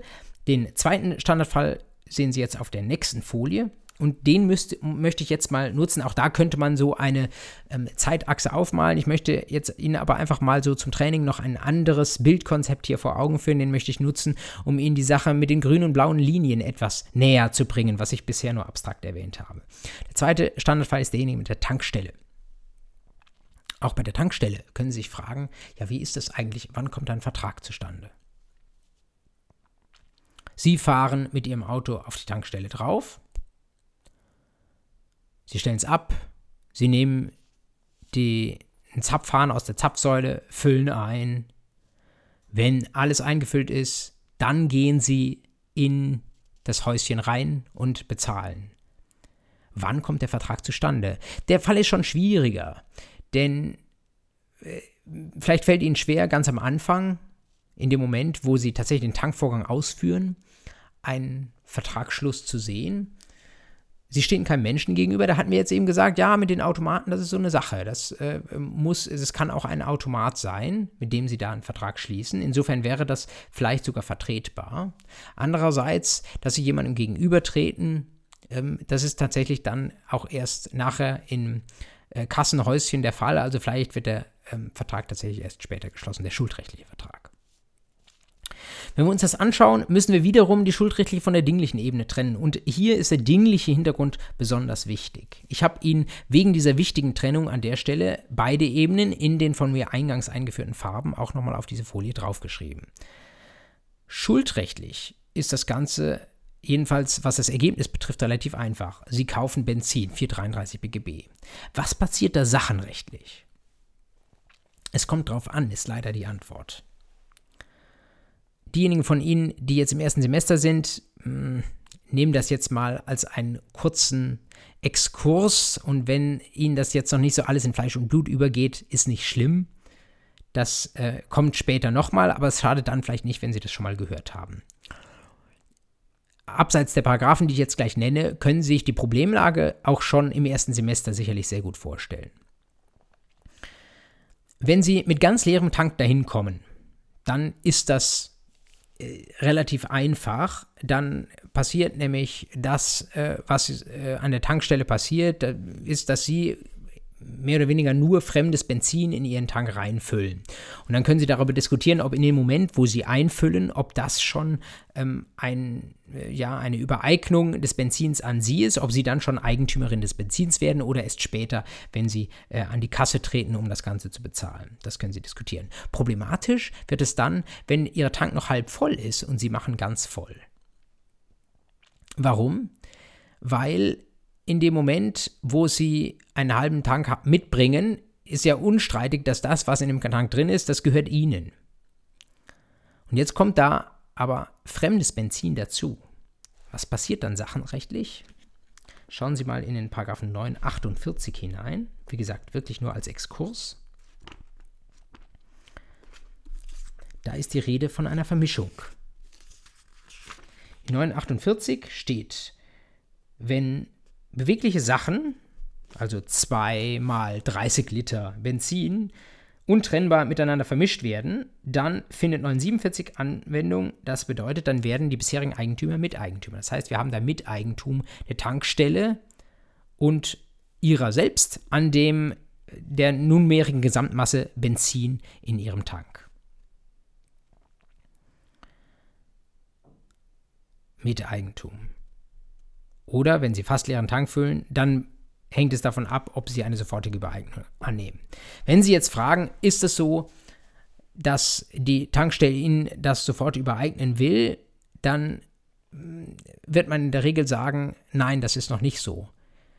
Sie haben ja noch nicht gezahlt, vielleicht ist sogar noch nicht mal ein schuldrechtlicher Vertrag geschlossen worden, dann wird es nicht dem Willen der Tankstelle entsprechen, dass das Benzin in dem Moment, wo Sie es einfüllen, sofort Ihres werden soll. Wie löst man das sachenrechtlich? In der Regel durch die Vereinbarung eines sogenannten Eigentumsvorbehalts. Auch das ist jetzt noch Exkurs. Nehmen Sie es hin, wenn das für Sie noch böhmische Dörfer sind. Eigentumsvorbehalt bedeutet, das wird zwar schon eingefüllt, aber die Tankstelle sagt, das Ganze soll erst dir gehören in dem Moment, wo du zahlst. Da sehen Sie schon Trennungsabstraktionsprinzip, das wird jetzt auf einmal miteinander verbunden. Die dingliche, der dingliche Vollzug wird von der schuldrechtlichen äh, Ebene ein Stück weit abhängig gemacht. Man sagt erst, wenn du, wenn das eine gezahlt, wenn die eine Leistung erbracht wird, dann soll auch ähm, die andere Leistung erbracht werden. Erst wenn du dein Geld zahlst, soll tatsächlich auch das gesamte eingetankte Benzin dir gehören. Oder wenn sie Miteigentum haben, soll es, äh, sollst du allein Eigentümerin des Benzins sein. Das ist die schwierige dingliche Ebene. Wie sieht es auf der schuldrechtlichen Ebene aus? Auch das habe ich Ihnen in die Notizen reingeschrieben.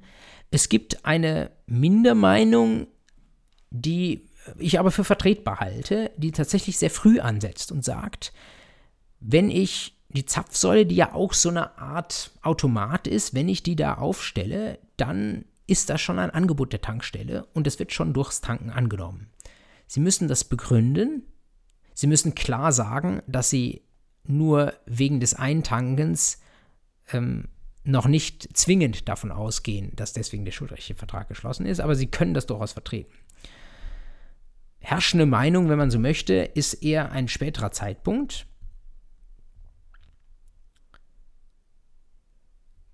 Beziehungsweise eine andere Gestaltung, nämlich die, die ich Ihnen eben ähm, angedeutet habe. Sie machen das genauso, wie ich eben gesagt habe, nämlich Angebot ist die Zapfsäule, Annahme das Tanken, aber mit der wichtigen Modifikation, das Ganze geschieht unter einem Eigentumsvorbehalt. Der Eigentumsvorbehalt ist etwas, was auf dinglicher Ebene passiert, was man aber schuldrechtlich vereinbart. Deswegen steht das in dem 449 BGB drin. Auch das ist jetzt Schuldrecht, führt jetzt weit.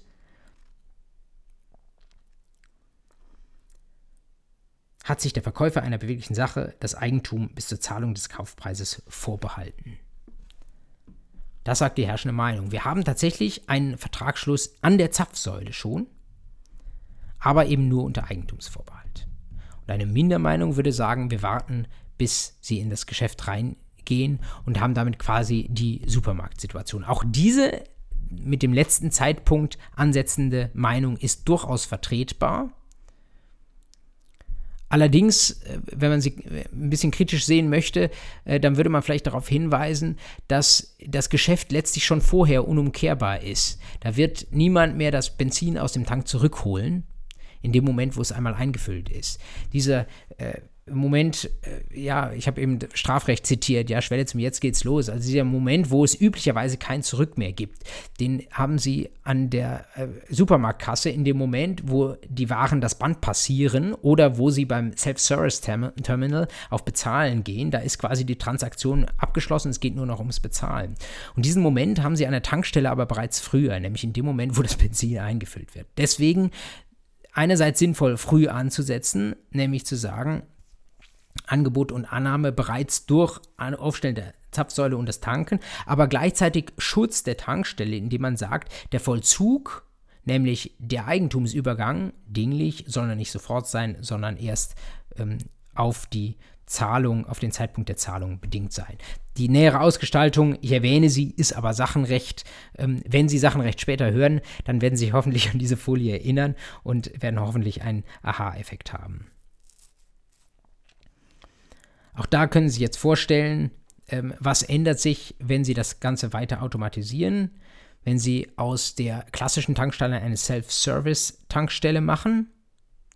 Ja, wahrscheinlich nicht viel. Gegeben, dass wir jedenfalls mit der herrschenden Meinung schon früh ansetzen mit dem Vertragsschluss und sagen, das Aufstellen der Zapfsäule ist schon das Angebot, müssen Sie eigentlich äh, klassische äh, Tankstelle und Self-Service-Tankstelle nicht unterscheiden. Wenn ich eine Klausur stellen würde, würde ich natürlich sagen, okay, ich will es schwierig machen oder ein bisschen herausfordernder machen, dadurch, dass ich auch hier wieder etwas moderner werde, nicht nur Self-Service, sondern äh, das ist keine Benzintankstelle, sondern eine Stromtankstelle. Nicht unwahrscheinlich, dass dieser Fall in nächster Zeit mal auftankt, weil es ein klassisch, auftaucht, weil es ein klassisches Problem ist und weil das mit dem Stromtanken ja in Tesla-Zeiten dann doch langsam etwas häufiger wird. Das erste Problem, das sich dabei stellen, ist die Frage, uh, Kaufvertrag über Strom. Ist Strom denn eine Sache? Sie schauen in 90 BGB rein und sehen, Sachen im Sinne des Gesetzes sind nur körperliche Gegenstände. Ist Strom ein körperlicher Gegenstand? Ja, eigentlich klare Antwort nein. Denn den können Sie nicht sehen, den können Sie nicht anfassen, der ist nicht irgendwie begrenzt, der ist noch nicht mal flüssig, äh, also jedenfalls nicht sichtbar flüssig. Das ist also, wenn Sie so wollen, äh, eigentlich ein klarer Fall von keine Sache. Gleichzeitig können Sie sich vorstellen, schwierig, schwierig. Ähm, wenn man das jetzt irgendwie anders behandeln will, ist es doch eigentlich genau dasselbe, nur eine andere Form von Benzin, wenn Sie so wollen. Es ist auch ein bisschen streitig, ähm, wie man damit umgeht. Im Ergebnis sind alle einig, man wendet 433 folgende an. Entweder über den Umweg des 453, da steht ähm, etwas vom Kauf sonstiger Gegenstände, also Gegenstände, die keine Sachen sind. Auch kann man immer noch streiten, ob Strom ein Gegenstand in diesem Sinne ist, aber man geht tatsächlich davon aus und Sie können das ein bisschen vergleichen mit Software. Software ist ja nun wirklich, wie ich finde, relativ gut vergleichbar dem Strom. Es ist irgendwie so ein Zustand, ähm, mit dem man etwas anfangen kann, wenn Sie so wollen. Und bei Software sagt man, äh, jedenfalls dann, wenn Software verkörpert ist auf einem Gegenstand. Also wenn Sie eine Software haben, die zum Beispiel auf einem USB-Stick bereitgestellt wird, dann ist das ein Sachkauf, normaler 433 folgende. Das kann man kritisieren, aber das ist die herrschende Meinung. Und beim Strom ist es ja ganz genauso, nicht wahr? Sie laden den Akku auf und ähm, jetzt kaufen Sie zwar nicht, den, äh, zwar nicht den Akku dazu, insofern vielleicht nicht 100% der USB-Stick-Fall, äh, aber das macht es ein bisschen einfacher verständlich, dass man bei der Stromtankstelle tatsächlich auch 433 folgende annehmen würde und dann läuft das Ganze wieder bei der Self-Service-Tankstelle oder auch bei der klassischen Tankstelle. Also lassen Sie sich durch diese, äh, durch diese neuen Fallgestaltungen nicht verwirren. Das läuft eigentlich im Wesentlichen im alten Kleid. Ja, wenn Sie jetzt ganz eine fiese Klausurerstellerin haben, dann lässt die es nicht bei dieser Sachlage, sondern geht noch einen Schritt weiter und bringt, was man immer macht, wenn es schwierig werden soll, als Klausurerstellerin, dann bringt man noch eine dritte Person ins Spiel. Stellen Sie sich vor, das Auto, mit dem Sie da in die Tankstelle fahren, das ist nur geleast oder nur gemietet oder nur geliehen. Je nachdem, ja, ob Miete oder Leasing oder Leihe, und also wie lange Sie das Auto schon haben, kann das sein, wenn Sie es gerade erst von einer Freundin ausgeborgt haben, kann das sein, dass Sie sagen würden, das Benzin im Tank, das gehört gar nicht Ihnen, sondern Ihrer Freundin. Und das verändert natürlich die ganze sachenrechtliche Lage. Dann geht der Vollzug des Vertrages, also die, die dingliche, das dingliche, das Eigentum an dem Strom, den sie tanken oder an dem Benzin, das sie tanken, der geht auf einmal einerseits bei Vermischung, aber wahrscheinlich auch bei Volltanken äh, des Fahrzeugs, geht nicht an sie, der sie mit dem Auto vorfahren, sondern an diejenige, die Halterin des Autos ist. Trotzdem ist dann die Frage, ja, wer schließt denn hier den Vertrag? Dann können Sie über solche Sachen sprechen wie das Geschäft für den, den es angeht. Oder über die Frage, sind Sie jetzt als Stellvertreterin für die wahre Halterin bzw. Eigentümerin des Fahrzeugs hier treten Sie auf an der Tankstelle. Schwierige Anschlussfragen. Wir werden auf diese Anschlussfragen zu sprechen kommen. Ähm, ich will das jetzt gar nicht im Detail an der Stelle abhandeln, aber was ich Ihnen zeigen will, ist ähm, vor allen Dingen, es lohnt sich, solche Skizzen zu fertigen.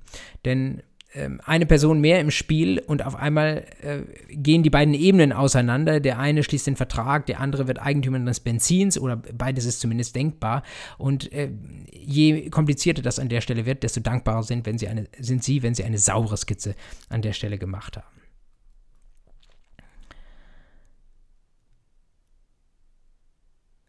Ja, das sind Verträge, bei denen Sie darüber diskutieren dürfen, wie sie zu welchen Zeitpunkten zustande kommen.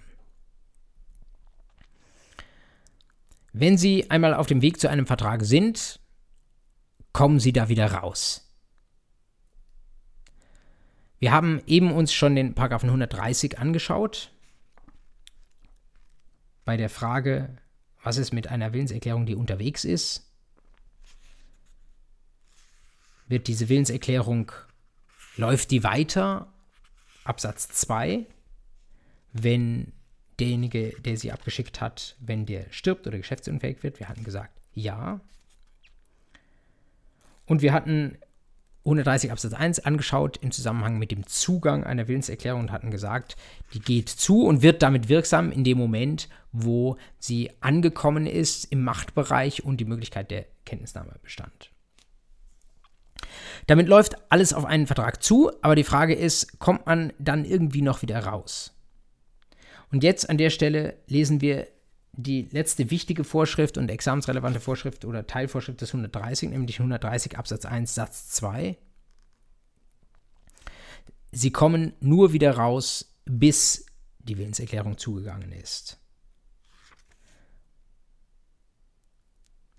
Das ergibt sich eigentlich schon indirekt aus dem 130 Absatz 1 Satz 1.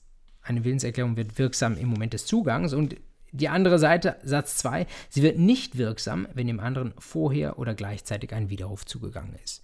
Das ist, wenn Sie so wollen, erstmal die einzige Möglichkeit, außerhalb der Anfechtung, über die wir später nochmal sprechen, wie Sie aus einer Vertragsanbahnung wieder rauskommen. Wir hätten das eigentlich eben schon beim 130 besprechen können, aber ich finde, es ist wichtig, sich zunächst einmal klar zu machen, wie ein Vertrag erstmal komplett zustande gekommen, durch Angebot und Annahme, auch gerade mit Blick auf unsere Supermarkt- und Tankstellenfälle und dann zu fragen, äh, wie komme ich in dieser ganzen Phase der Vertragsanbahnung wieder raus. Und hier ist das Bild, das jetzt der 130.1.2 zeichnet, eigentlich sehr einfach und von mir durch diese zwei Pfeile hier nochmal dargestellt. Bis zum Zugang kommt man wieder raus kann ich, wenn Sie so wollen, die Willenserklärung wieder zurücknehmen? Kann ich mein Angebot noch widerrufen, meine Willenserklärung widerrufen? Beim Widerruf muss man immer gedanklich äh, sich notieren, es gibt auch noch andere Arten von Widerruf. Man kann auch eine Vertragserklärung, die bereits zugegangen ist, kann man noch widerrufen. Das ähm, ist äh, etwas, was ja europäisches Privatrecht ist, was europäisch veranlasste Zivilrechtsregeln sind in Verbraucherverträgen. Wenn Sie mal reinschauen in den 312g BGB, den wir nicht komplett lesen werden, da lesen Sie, Verbrauchern steht bei unter anderem Fernabsatzverträgen ein Widerrufsrecht zu. Das heißt übersetzt, ohne das im Detail besprechen zu wollen, wenn Sie bei Amazon etwas kaufen, Fernabsatz, Online-Kauf, dann können Sie das zwei Wochen lang noch widerrufen, das Geschäft, ihre Vertragserklärung. Da haben sie aber die Willenserklärung an der Stelle schon abgegeben. Die ist auch zugegangen, keine Frage. Der Vertrag ist schon zustande gekommen. Dann können Sie Ihre Vertragserklärung nach Zustandekommen des Vertrages widerrufen. Das ist der, der, ja, wenn Sie wollen, der europäisch veranlasste Widerruf, der Widerruf im Verbraucherbereich, der heute in vielen Fällen eine Rolle spielt. Aber der Widerruf, über den wir hier sprechen, ist ein früherer, ist ein anderer das ist ein, der Widerruf des 130 Absatz 1 Satz 2 ist ein Widerruf vor Zugang der Willenserklärung oder gleichzeitig mit dem Zugang der Willenserklärung. Und da braucht es dann aber auch nicht die hohen Voraussetzungen Verbrauchergeschäft, Fernabsatz und sowas. Das ist ja ein sehr enges Feld, wo 312g eine Rolle spielt, sondern ähm, da, das können Sie tun mit jeglicher Willenserklärung, auch wenn Sie Unternehmerin sind, auch wenn es nicht um einen Vertrag geht, sondern um ein einseitiges Rechtsgeschäft, wie zum Beispiel eine Kündigung, eine Minderung, eine Anfechtung, ein äh, sonstiges Gestaltungsrecht. Was ist die Ratio? Nun, manchmal entscheidet man sich noch um. Das soll möglich sein, solange nicht schon jemand anderes auf meine Willenserklärung vertraut hat.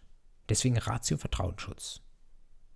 Also stellen Sie sich vor, wiederum, Sie wollen Ihr Auto verkaufen. Sie bieten das irgendjemandem, den Sie kennen, mit einem Brief an.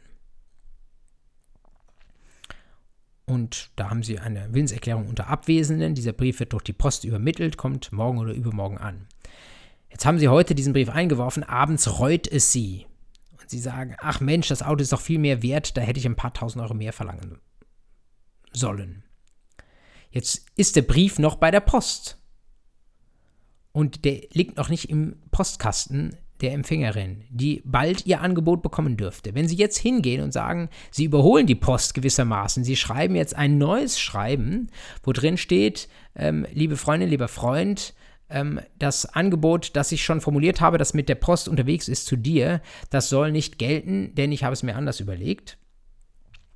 Und jetzt gehen Sie abends noch schnell hin oder jedenfalls bevor die Post das andere Schreiben ausliefert und werfen in den Briefkasten Ihren Widerruf ein dann sagt man, kommt ja der Widerruf der echten, der ursprünglichen Willenserklärung zuvor. Das heißt, es gibt kein Vertrauen auf ein schönes Angebot auf Seiten ihrer Freundin oder ihres Freundes, dass die, Rechts, äh, die Rechtsordnung schutz, schützen müsste. Es kann natürlich sein, äh, dass derjenige dann beide Briefe gleichzeitig aus dem, aus dem Briefkasten herausfischt, ja, und vielleicht im ungünstigsten Fall liest er das Angebot zuerst und den Widerruf dieses Angebots äh, zwei Minuten später. Das nimmt die Rechtsordnung hin, das ist in Ordnung. Da sagt man, also diese zwei Minuten Vertrauen, die letztlich darauf resultieren, dass man zufällig den einen Brief früher geöffnet hat, das äh, ist hinzunehmen.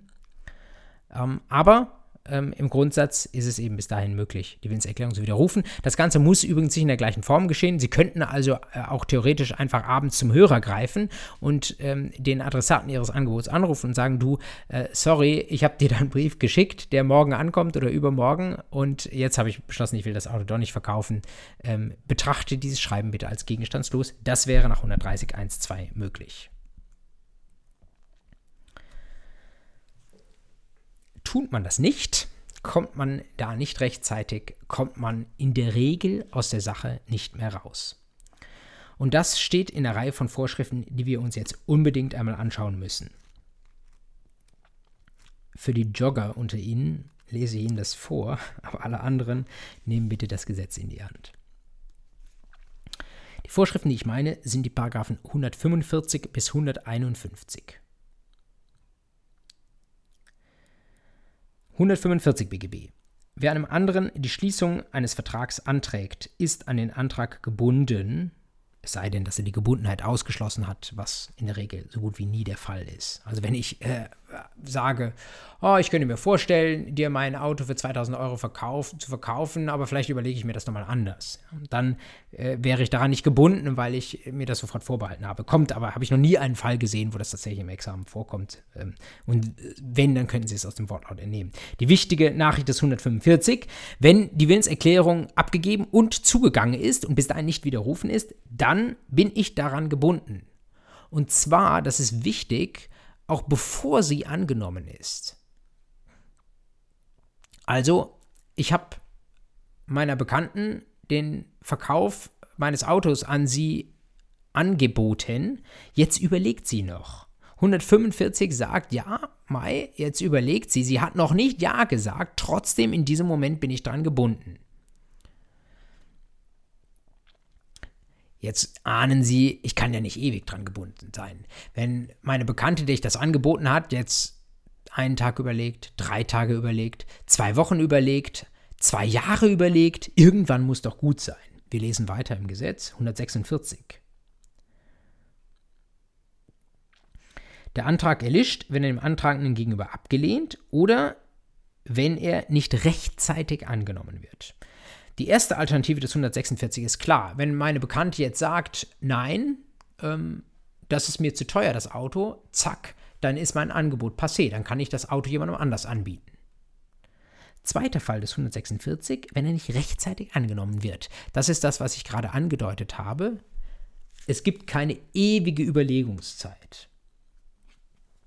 147 hilft weiter. Annahmefrist. Der einem Anwesenden gemachte Antrag kann nur sofort angenommen werden. Wenn ich meiner Bekannten gegenüberstehe, der ich das Auto verkaufen will, dann muss sie halt sofort Ja oder Nein sagen. Ist eher ein seltenes Angebot. Das gleiche gilt mittels Fernsprecher, ein etwas altes Wort, wenn ich mit ihr telefoniere. Interessanter 147 Absatz 2. Der einem Abwesenden gemachte Antrag kann nur bis zu dem Zeitpunkt angenommen werden, in welchem der Antragende den Eingang der Antwort unter regelmäßigen Umständen erwarten darf. Was heißt das unter regelmäßigen Umständen erwarten darf? Das ist ein sehr offener Begriff, da müssen Sie argumentieren. Wenn ich meiner Bekannten ein Angebot zum Verkauf meines Autos für, keine Ahnung, 2000 Euro mache und sie denkt jetzt ein oder zwei Tage nach, was meinen Sie? Darf sie nach zwei Tagen noch annehmen? Wahrscheinlich haben sie jetzt innerlich Ja gesagt und tatsächlich ja. Da würde man sagen, das ist auf jeden Fall noch in Ordnung. Wie ist das, wenn aus den zwei Tagen eine Woche wird? Wahrscheinlich auch noch. Zwei, drei Wochen, so langsam wird es kritisch.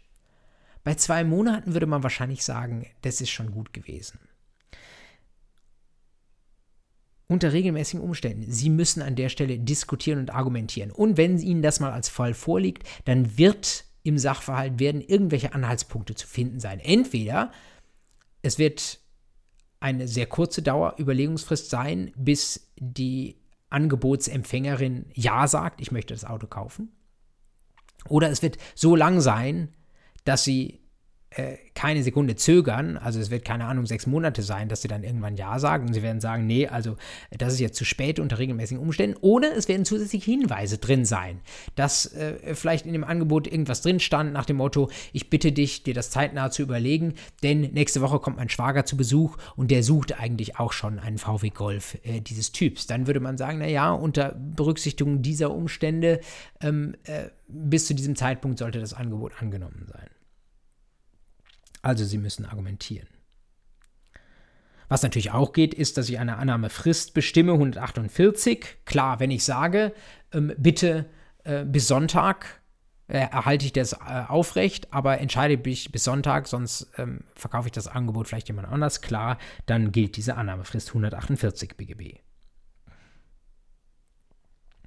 149 ist eine dem Antrag, Antragenden also mir, der ich das Auto verkaufen möchte, verspätet Zugang der Annahmeerklärung dergestalt abgesendet worden, dass sie bei regelmäßiger Beförderung ihm rechtzeitig zugegangen sein würde.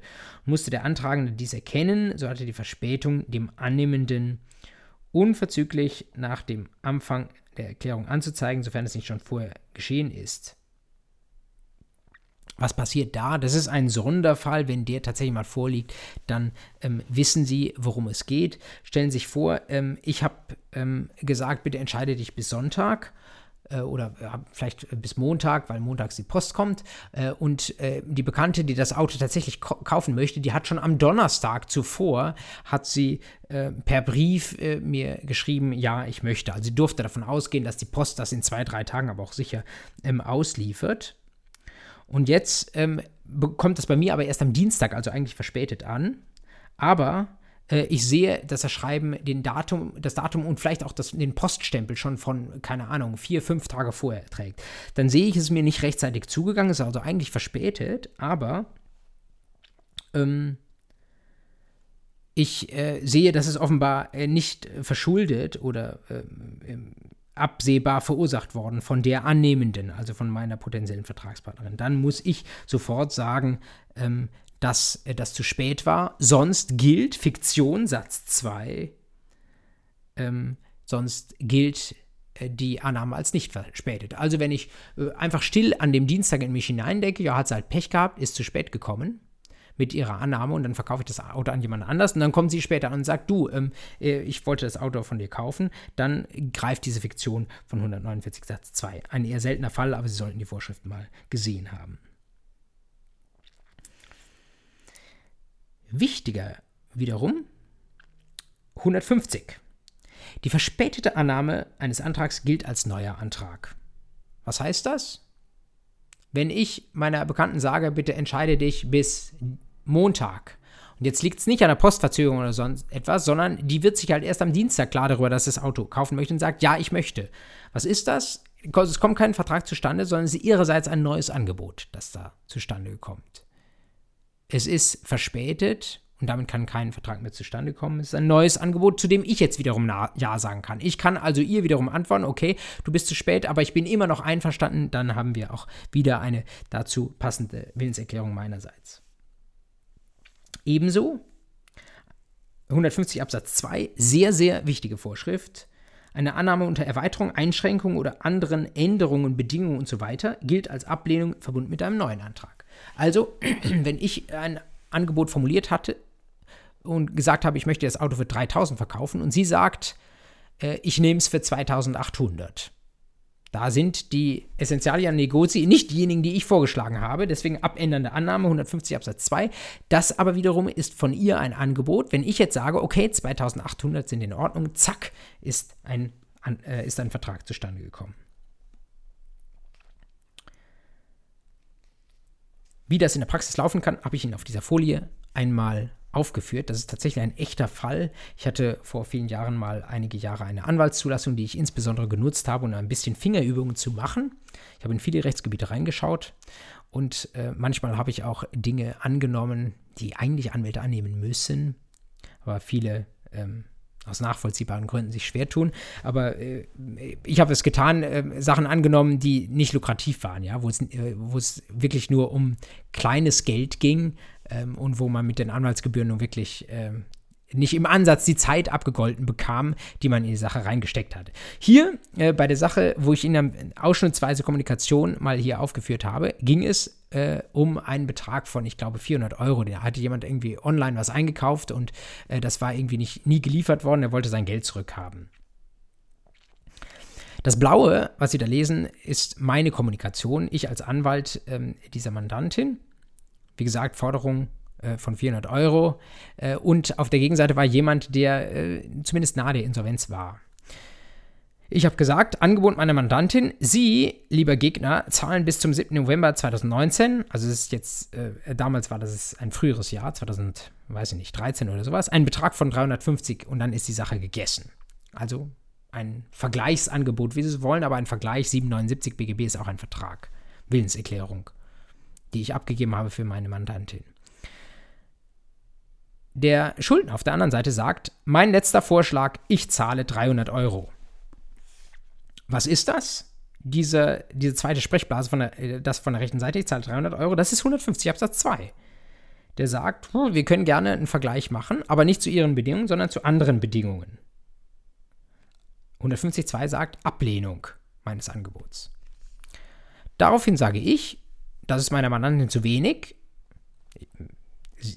Wir wollten natürlich einfach nur spielen mit dem. Also äh, über solche Beträge lohnt es sich eigentlich gar nicht hin und her zu schreiben, aber sei es drum. Wir haben gesagt, nö, ähm, also meiner Mandantin ging es da auch so ein bisschen ums Prinzip und so weiter. Und ähm, sie hat gesagt, nee, 300 ist uns zu wenig, darauf einigen wir uns nicht. Dann äh, nehmen wir lieber die ursprüngliche Forderung von 400 Euro mit und melden sie im Insolvenzverfahren ein, stellen gegebenenfalls sogar Insolvenzantrag. Das kann man als ähm, Gläubiger machen. Jetzt sagt ähm, die Gegenseite, okay, ich bin einverstanden mit 350 Euro, Geld ist raus. Ja, was sagen Sie dazu? Was hätten Sie gesagt? Ich kann es Ihnen verraten, oder Sie können es sich auch selbst erschließen. Ähm, jetzt ist unsere Gegenseite, weil sie offenbar gesehen hat, dass wir sie in den Insolvenz äh, womöglich treiben. Ähm, viele Gläubiger geben das schon vorher auf. Wir haben so ein bisschen auf hart gespielt. Äh, sagt er, okay, ich nehme das Angebot, das Sie in der allerersten Sprechblase finden, an. Nur, dieses Angebot hatten Sie ja schon abgelehnt. Und damit ist mein Antrag nach 146 Alternative 1 erloschen. Also der, das Angebot aus der ersten blauen Sprechblase ist mit der ersten roten Sprechblase erloschen nach 146 Alternative 1 und konnte deswegen die nachher nicht mehr angenommen werden. Also der hat sich vertan. Ähm, das konnte er nicht mehr annehmen simples BGB 145 folgende. Das sollte Ihnen in Fleisch und Blut übergehen. Ähm, ich werde Ihnen das noch manches Mal raten, ähm, aber wenn Sie da so ein bisschen Fingerübung machen wollen, dann gehen Sie mal zu eBay Kleinanzeigen und handeln Sie mit den Leuten. Ähm, es macht Spaß. Es äh, lohnt sich jetzt nicht immer von dem Geld, das Sie da irgendwie rausschlagen können, aber Sie äh, lernen mit den 145 folgenden umzugehen. Letzter Punkt dazu. 151, ähm, den, äh, auf den war ich noch nicht eingegangen, aber auch da sollten wir noch mal kurz drauf schauen. Annahme ohne Erklärung gegenüber dem Antragenden. Ein Vertrag kann auch mal durch die Annahme des Antrags zustande kommen, ohne eine Erklärung der Annahme. Kommt ein Angebot und dann kommt auch eine Annahme. Diese Annahme, die wird nicht mehr erklärt, beziehungsweise die Willenserklärung des Vertragspartners, die geht mir als Angebotssender nicht mehr zu. Oder sie muss nicht zugehen, Und trotzdem kommt der Vertrag zustande. Sehr seltener Fall. Fälle dazu, Beispiele dafür habe ich Ihnen in die Notizen reingeschrieben. Das sind einmal Verträge, wo man sagt, die kommen ja sowieso zustande, weil sie für den Angebotsempfänger lediglich rechtlich vorteilhaft sind. Also zum Beispiel, wenn vielleicht haben Sie das sogar selbst mal erlebt, Sie haben eine Wohnung anmieten wollen und ähm, die Vermieterin wollte von ihren Eltern eine Bürgschaft. Eine Bürgschaft 765 BGB ist ein Vertrag. Und dann haben vielleicht Ihre Eltern ein Papier ausgestellt, wo drin steht, Sie übernehmen die Bürgschaft für Ihren Sohn, Ihre Tochter, für die äh, Zahlung der Miete und so weiter. Dieses Papier ist, wie gesagt, das leitet einen Bürgschaftsvertrag ein, aber regelmäßig schreiben die Vermieter nicht mehr dem Bürgen zurück, ihren Eltern zurück, ja, ist in Ordnung, danke, dass sie Bürger sind. Ja. Und zwar deswegen, weil man davon ausgeht, dass sie sowieso damit einverstanden sind, dass hier die Eltern bürgen. Ja. Das wäre ein Fall des 151. Oder eilbedürftige Verträge. Das wäre der andere Standardfall. Also stellen Sie sich vor, ähm, Sie sind kurzfristig unterwegs und dann äh, wollen Sie für den heutigen Tag noch in ein Hostel und dann schreiben Sie da einfach eine Nachricht hin und sagen, ich äh, hätte gern äh, äh heute für heute für eine Nacht ein Zimmer noch für 40 Euro oder sowas. Äh, bin in 15 Minuten da. Wenn das nicht vom Hotel bestätigt wird, dann kann auch da nach 151 schon vorher, äh, bevor Sie dann tatsächlich zum Hotel kommen, ein Vertrag zustande gekommen sein. Wichtig, die Annahme erfolgt schon, aber sie wird nicht dem Antragenden, also dem Anbietenden gegenüber erklärt.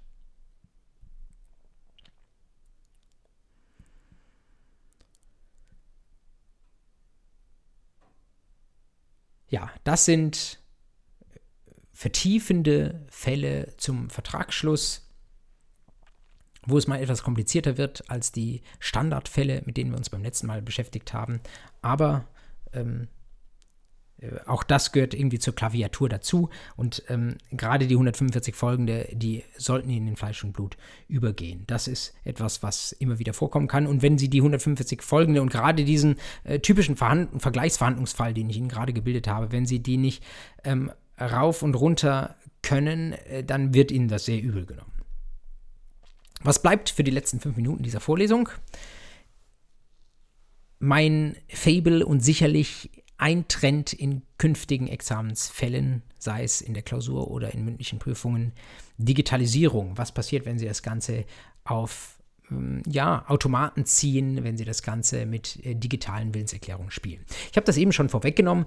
Die, ähm, die äh, Schwierigkeiten, die dabei auftreten, die sind nicht ähm, so grundstürzend, dass sie das jetzt vor riesige neue Probleme stellen äh, müsste, sondern das sind äh, Dinge, die passieren äh, im äh, digitalen genauso selbstverständlich, wie sie auch früher analog oder mündlich äh, passiert sind, aber sie sollten wissen eben, äh, dass das Ganze genauso läuft.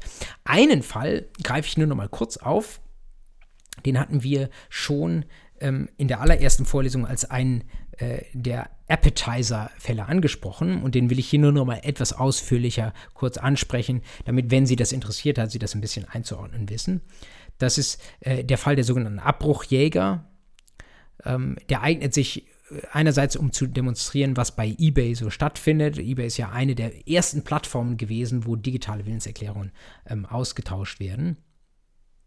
Und zweitens ist er natürlich auch ein Fall, der immer wieder in Rechtsprechung und Literatur ähm, diskutiert wird. Er war jetzt, glaube ich, noch vor äh, zwei Wochen in der NJW äh, in einem äh, ja, der, der Leitaufsätze drin. Und äh, wenn sowas in der NJW, äh, ich habe Ihnen den ähm, Nachweis in die Notizen reingeschrieben, wenn das dort diskutiert wird, ist es immer etwas, was auch Klausurersteller lesen. Nur noch mal kurz in Erinnerung gerufen mit einem jetzt konkreten Fall. Was passiert bei eBay? Da stellt jemand ein Auto äh, oder irgendeinen Gegenstand ein für einen bestimmten Startpreis. Das ist ein Angebot. Das sollten Sie wissen. Wir haben jetzt viel über Angebot und Annahme gesprochen. Sie sollten wissen, auch wenn die Auktion da noch nicht fertig ist, in dem Moment, wo Sie etwas einstellen, verpflichten Sie sich zu dem bisher noch ungewissen Endpreis, die Sache wirklich an jemanden anders zu verkaufen.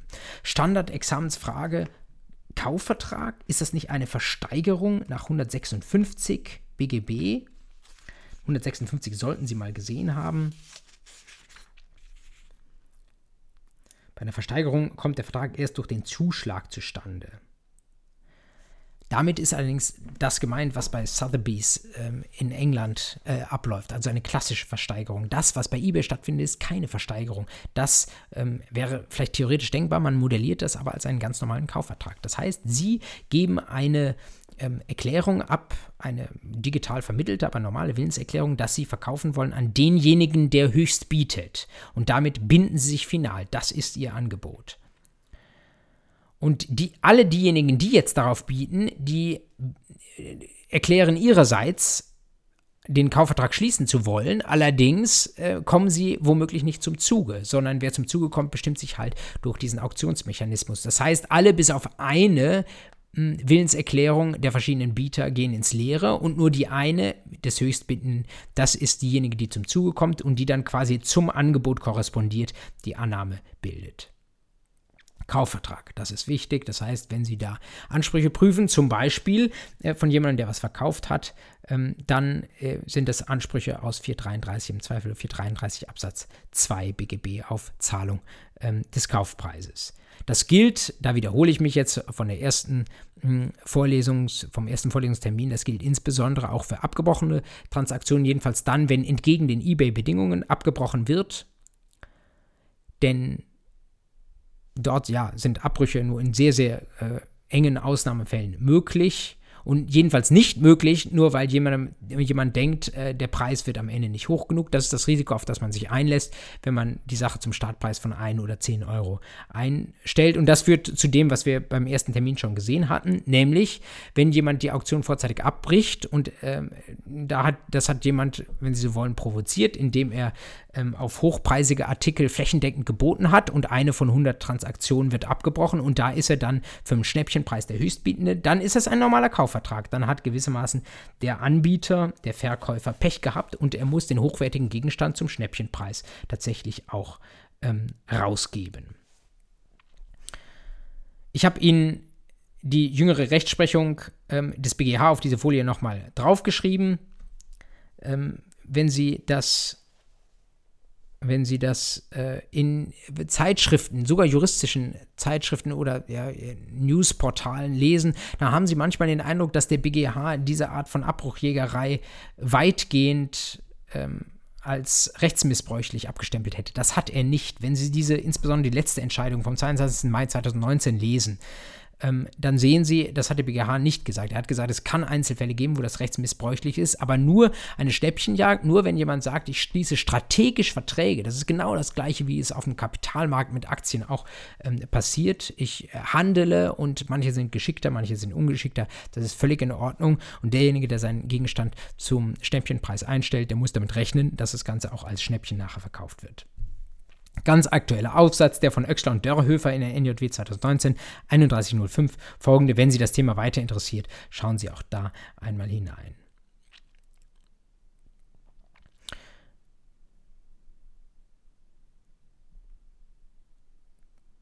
Jenseits dieser Frage nach Rechtsmissbrauch seit 42 BGB, wie gesagt, was Sie daran lernen können, nicht nur bei eBay, äh, sondern auch über alle anderen Webshops über diese Sachen einkaufen können. Auch da Willenserklärungen, die über Portale abgegeben werden, sind Willenserklärungen. Sie heißen äh, Computererklärungen, jedenfalls so nach herrschender Meinung ist das der Begriff, der dafür verwendet wird. Aber das ist nichts anderes, auch wenn das automatisiert erfolgt und wenn sie keinem Menschen gegenüberstehen, sondern einem Automat, das ist trotzdem ein Vertragsschluss wie jeder andere. Wann ergeben sich Probleme? Das ist jetzt der äh, Abschluss dieser Vorlesung. Ich bin darauf aufmerksam geworden durch einen Aufsatz von Specht Licht und Herold, zwei äh, Forscherinnen aus ähm, Bonn in der MMR 2018, Seite 40 folgende. Ich habe Ihnen das auch in den Notizen reingeschrieben. Besonders schöner Fall und Sie werfen äh, oder, oder zeigen an diesem Fall, welche Probleme äh, es geben kann, wenn nämlich äh, durch, hm, ja, äh, neue Formen von Software oder äh, kleinen Helferchen im Haushalt tatsächlich mal Willenserklärungen in die Welt kommen, ähm, die nicht nur digital vermittelt sind, sondern wo es auch mit der Veranlassung Probleme gibt. Wir hatten uns ja ähm, eingangs schon angeschaut bei der Abgabe von Willenserklärungen, Stichwort abhanden gekommene Willenserklärung, dass es manchmal Erklärungen gibt, die irgendwie in die Welt hinauswandern, aber die hat jemand nicht veranlasst. Und die Frage ist, wie ist sie zu, wie sind die zu behandeln? Und das schöne Beispiel, das von Specht und Herold zitiert wird äh, und das man weiter verfolgen kann bis in die USA, wo das gespielt hat, das habe ich Ihnen jetzt hier doch nochmal aufgeführt. Der Fall war folgender. Da hatte eine Familie bei sich Amazon Alexa aufgestellt, diesen Sprachassistenten. Und es gibt ja Leute, die glauben, dass Alexa nur dann zuhört, wenn sie angesprochen wird. Hey Alexa, oder wie man das machen muss. Ich habe keine Alexa. Aber natürlich, ähm, um darauf reagieren zu können, hört Alexa natürlich die ganze Zeit zu. Und sie hört insbesondere dann zu, wenn man ihren Namen sagt. Und diese Familie, die hatte eine kleine Tochter, ich glaube sechs war sie. Und die ähm, hatte offenbar auch mal Alexa in irgendeinem Satz verwendet und hatte in diesem Satz auch gesprochen ähm, von einem Puppenhaus. Und hatte auch gesprochen von Butterkeksen. Und Alexa, immer wenn sie ihren Namen hört, dann wird sie tätig und dann möchte sie irgendetwas tun und im Zweifel, weil Alexa zu Amazon gehört, möchte Alexa etwas bestellen. Und das hat Alexa tatsächlich in diesem Fall auch getan. Es hat also auf diesen eher zufälligen Satz des Kindes reagiert. Und was hat es getan? Ein Puppenhaus bestellt, das ich Ihnen hier auf diese Folie drauf ähm, geschrieben habe, weil es mitberichtet wird. KitCraft Sparkle Mansion, also von der Firma KitCraft, eine Glitzer, eine Glitzervilla für Kinder. Können Sie jetzt äh, finden, wie Sie wollen. Ich weiß nicht, ob Sie das Ihren Kindern kaufen würden. Ähm, aber das scheint jedenfalls ein bei Amazon, jedenfalls in den USA, besonders häufig bestelltes Puppenhaus zu sein, sodass Alexa dieser Aufforderung, das zu kaufen, so wie sie es verstanden hat, gerne gefolgt ist. Und dazu hat es mitserviert Royal Dansk Danish Butter Cookies, also ähm, dänische Butterkekse. Äh, wie gesagt, also ich äh, habe dieses Puppenhaus noch nicht gesehen, aber diese Kekse meine ich schon mal gegessen zu haben. Sie vielleicht auch. Und die wurden da angeliefert. Sie können sich vorstellen, die Familie war am Anfang etwas, ähm, etwas überrascht darüber, was da ankam und musste erstmal auf die Schliche kommen, dass offenbar die sechsjährige Tochter äh, da einen Satz geäußert hatte, dem Alexa zugehört hat. So, das für sich schon irgendwie unterhaltsam genug. Jetzt ist dieser Fall natürlich so schön, äh, dass er auch rausgegangen ist in die Welt. Und dann gab es äh, in einer Nachrichtensendung in den USA einen Nachrichtensprecher, der hat genau diesen Fall erzählt.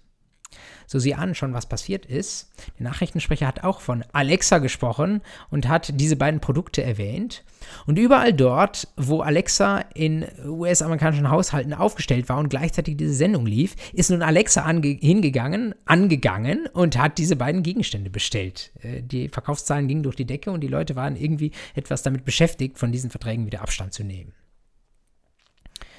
Ja, äh, dieser Art von neumodischem Sachverhalt kommen sie nicht mehr bei, indem sie einfach sagen, das ist jetzt eine Computererklärung, sondern da müssen sie wirklich überlegen, an welcher Stelle äh, es da ein Problem gab. Also Handlungswille können sie darüber diskutieren, Erklärungsbewusstsein war sicherlich nicht da. Ähm, das würde dazu führen, nach dem, was wir uns angeschaut haben, dass die äh, Willenserklärung zwar da ist, aber anfechtbar ist. Was wir sicherlich aber auch diskutieren können, ist eine sogenannte abhandengekommene Willenserklärung. Das, was wir uns am Beginn dieses Vorlesungstermins angeschaut haben. Ich fände das vielleicht sogar mit das Überzeugendste, dass man da sagt, ähm, da ist etwas an Willenserklärung rausgegangen, was nie so formuliert worden ist. Und äh, ja, vielleicht muss ich damit rechnen, wenn ich mir Alexa dahinstelle, aber äh, allein das Aufstellen von Alexa, ob das schon als Veranlassung reicht und ob nicht vielleicht ich dann doch auch geschützt werden muss, als derjenige, der da Alexa ähm, bei mir aufgestellt hat, äh, davor, dass dann solche Dinge als Bestellung bei mir anlanden. Das ist die große Frage. Noch können Sie da alles vertreten. Das wiederum ist ganz wunderbar geeignet für Examensklausuren und mündliche Prüfungen. Also, wenn Sie ähm, äh, hierfür äh, dieses Beispiel schon mal nutzen, um das in ihrer AG zu diskutieren. Ähm, vielleicht kommt es ja dran. Ähm, ich fände es nicht unwahrscheinlich. Wenn ich Zeit hätte, würde ich das als einen der ersten Fälle nehmen, um ihn in einer Examensklausur zu stellen. Einstweilen habe ich jedenfalls dieses Jahr noch keine Zeit. Also in Bayern jedenfalls sind sie da noch sicher vor mir. Aber vielleicht kommen ja andere wie ich auf dieselben blöden Ideen. Jetzt habe ich Sie lange genug behelligt mit dem Vertragsschluss. Nächste Woche machen wir weiter mit dem Vertragsinhalt. Ähm, diskutieren Sie schön in Ihrer AG diesen und andere Fälle, sichern Sie das ab und nächste Woche geht es weiter. Danke fürs Zuhören und bis dahin.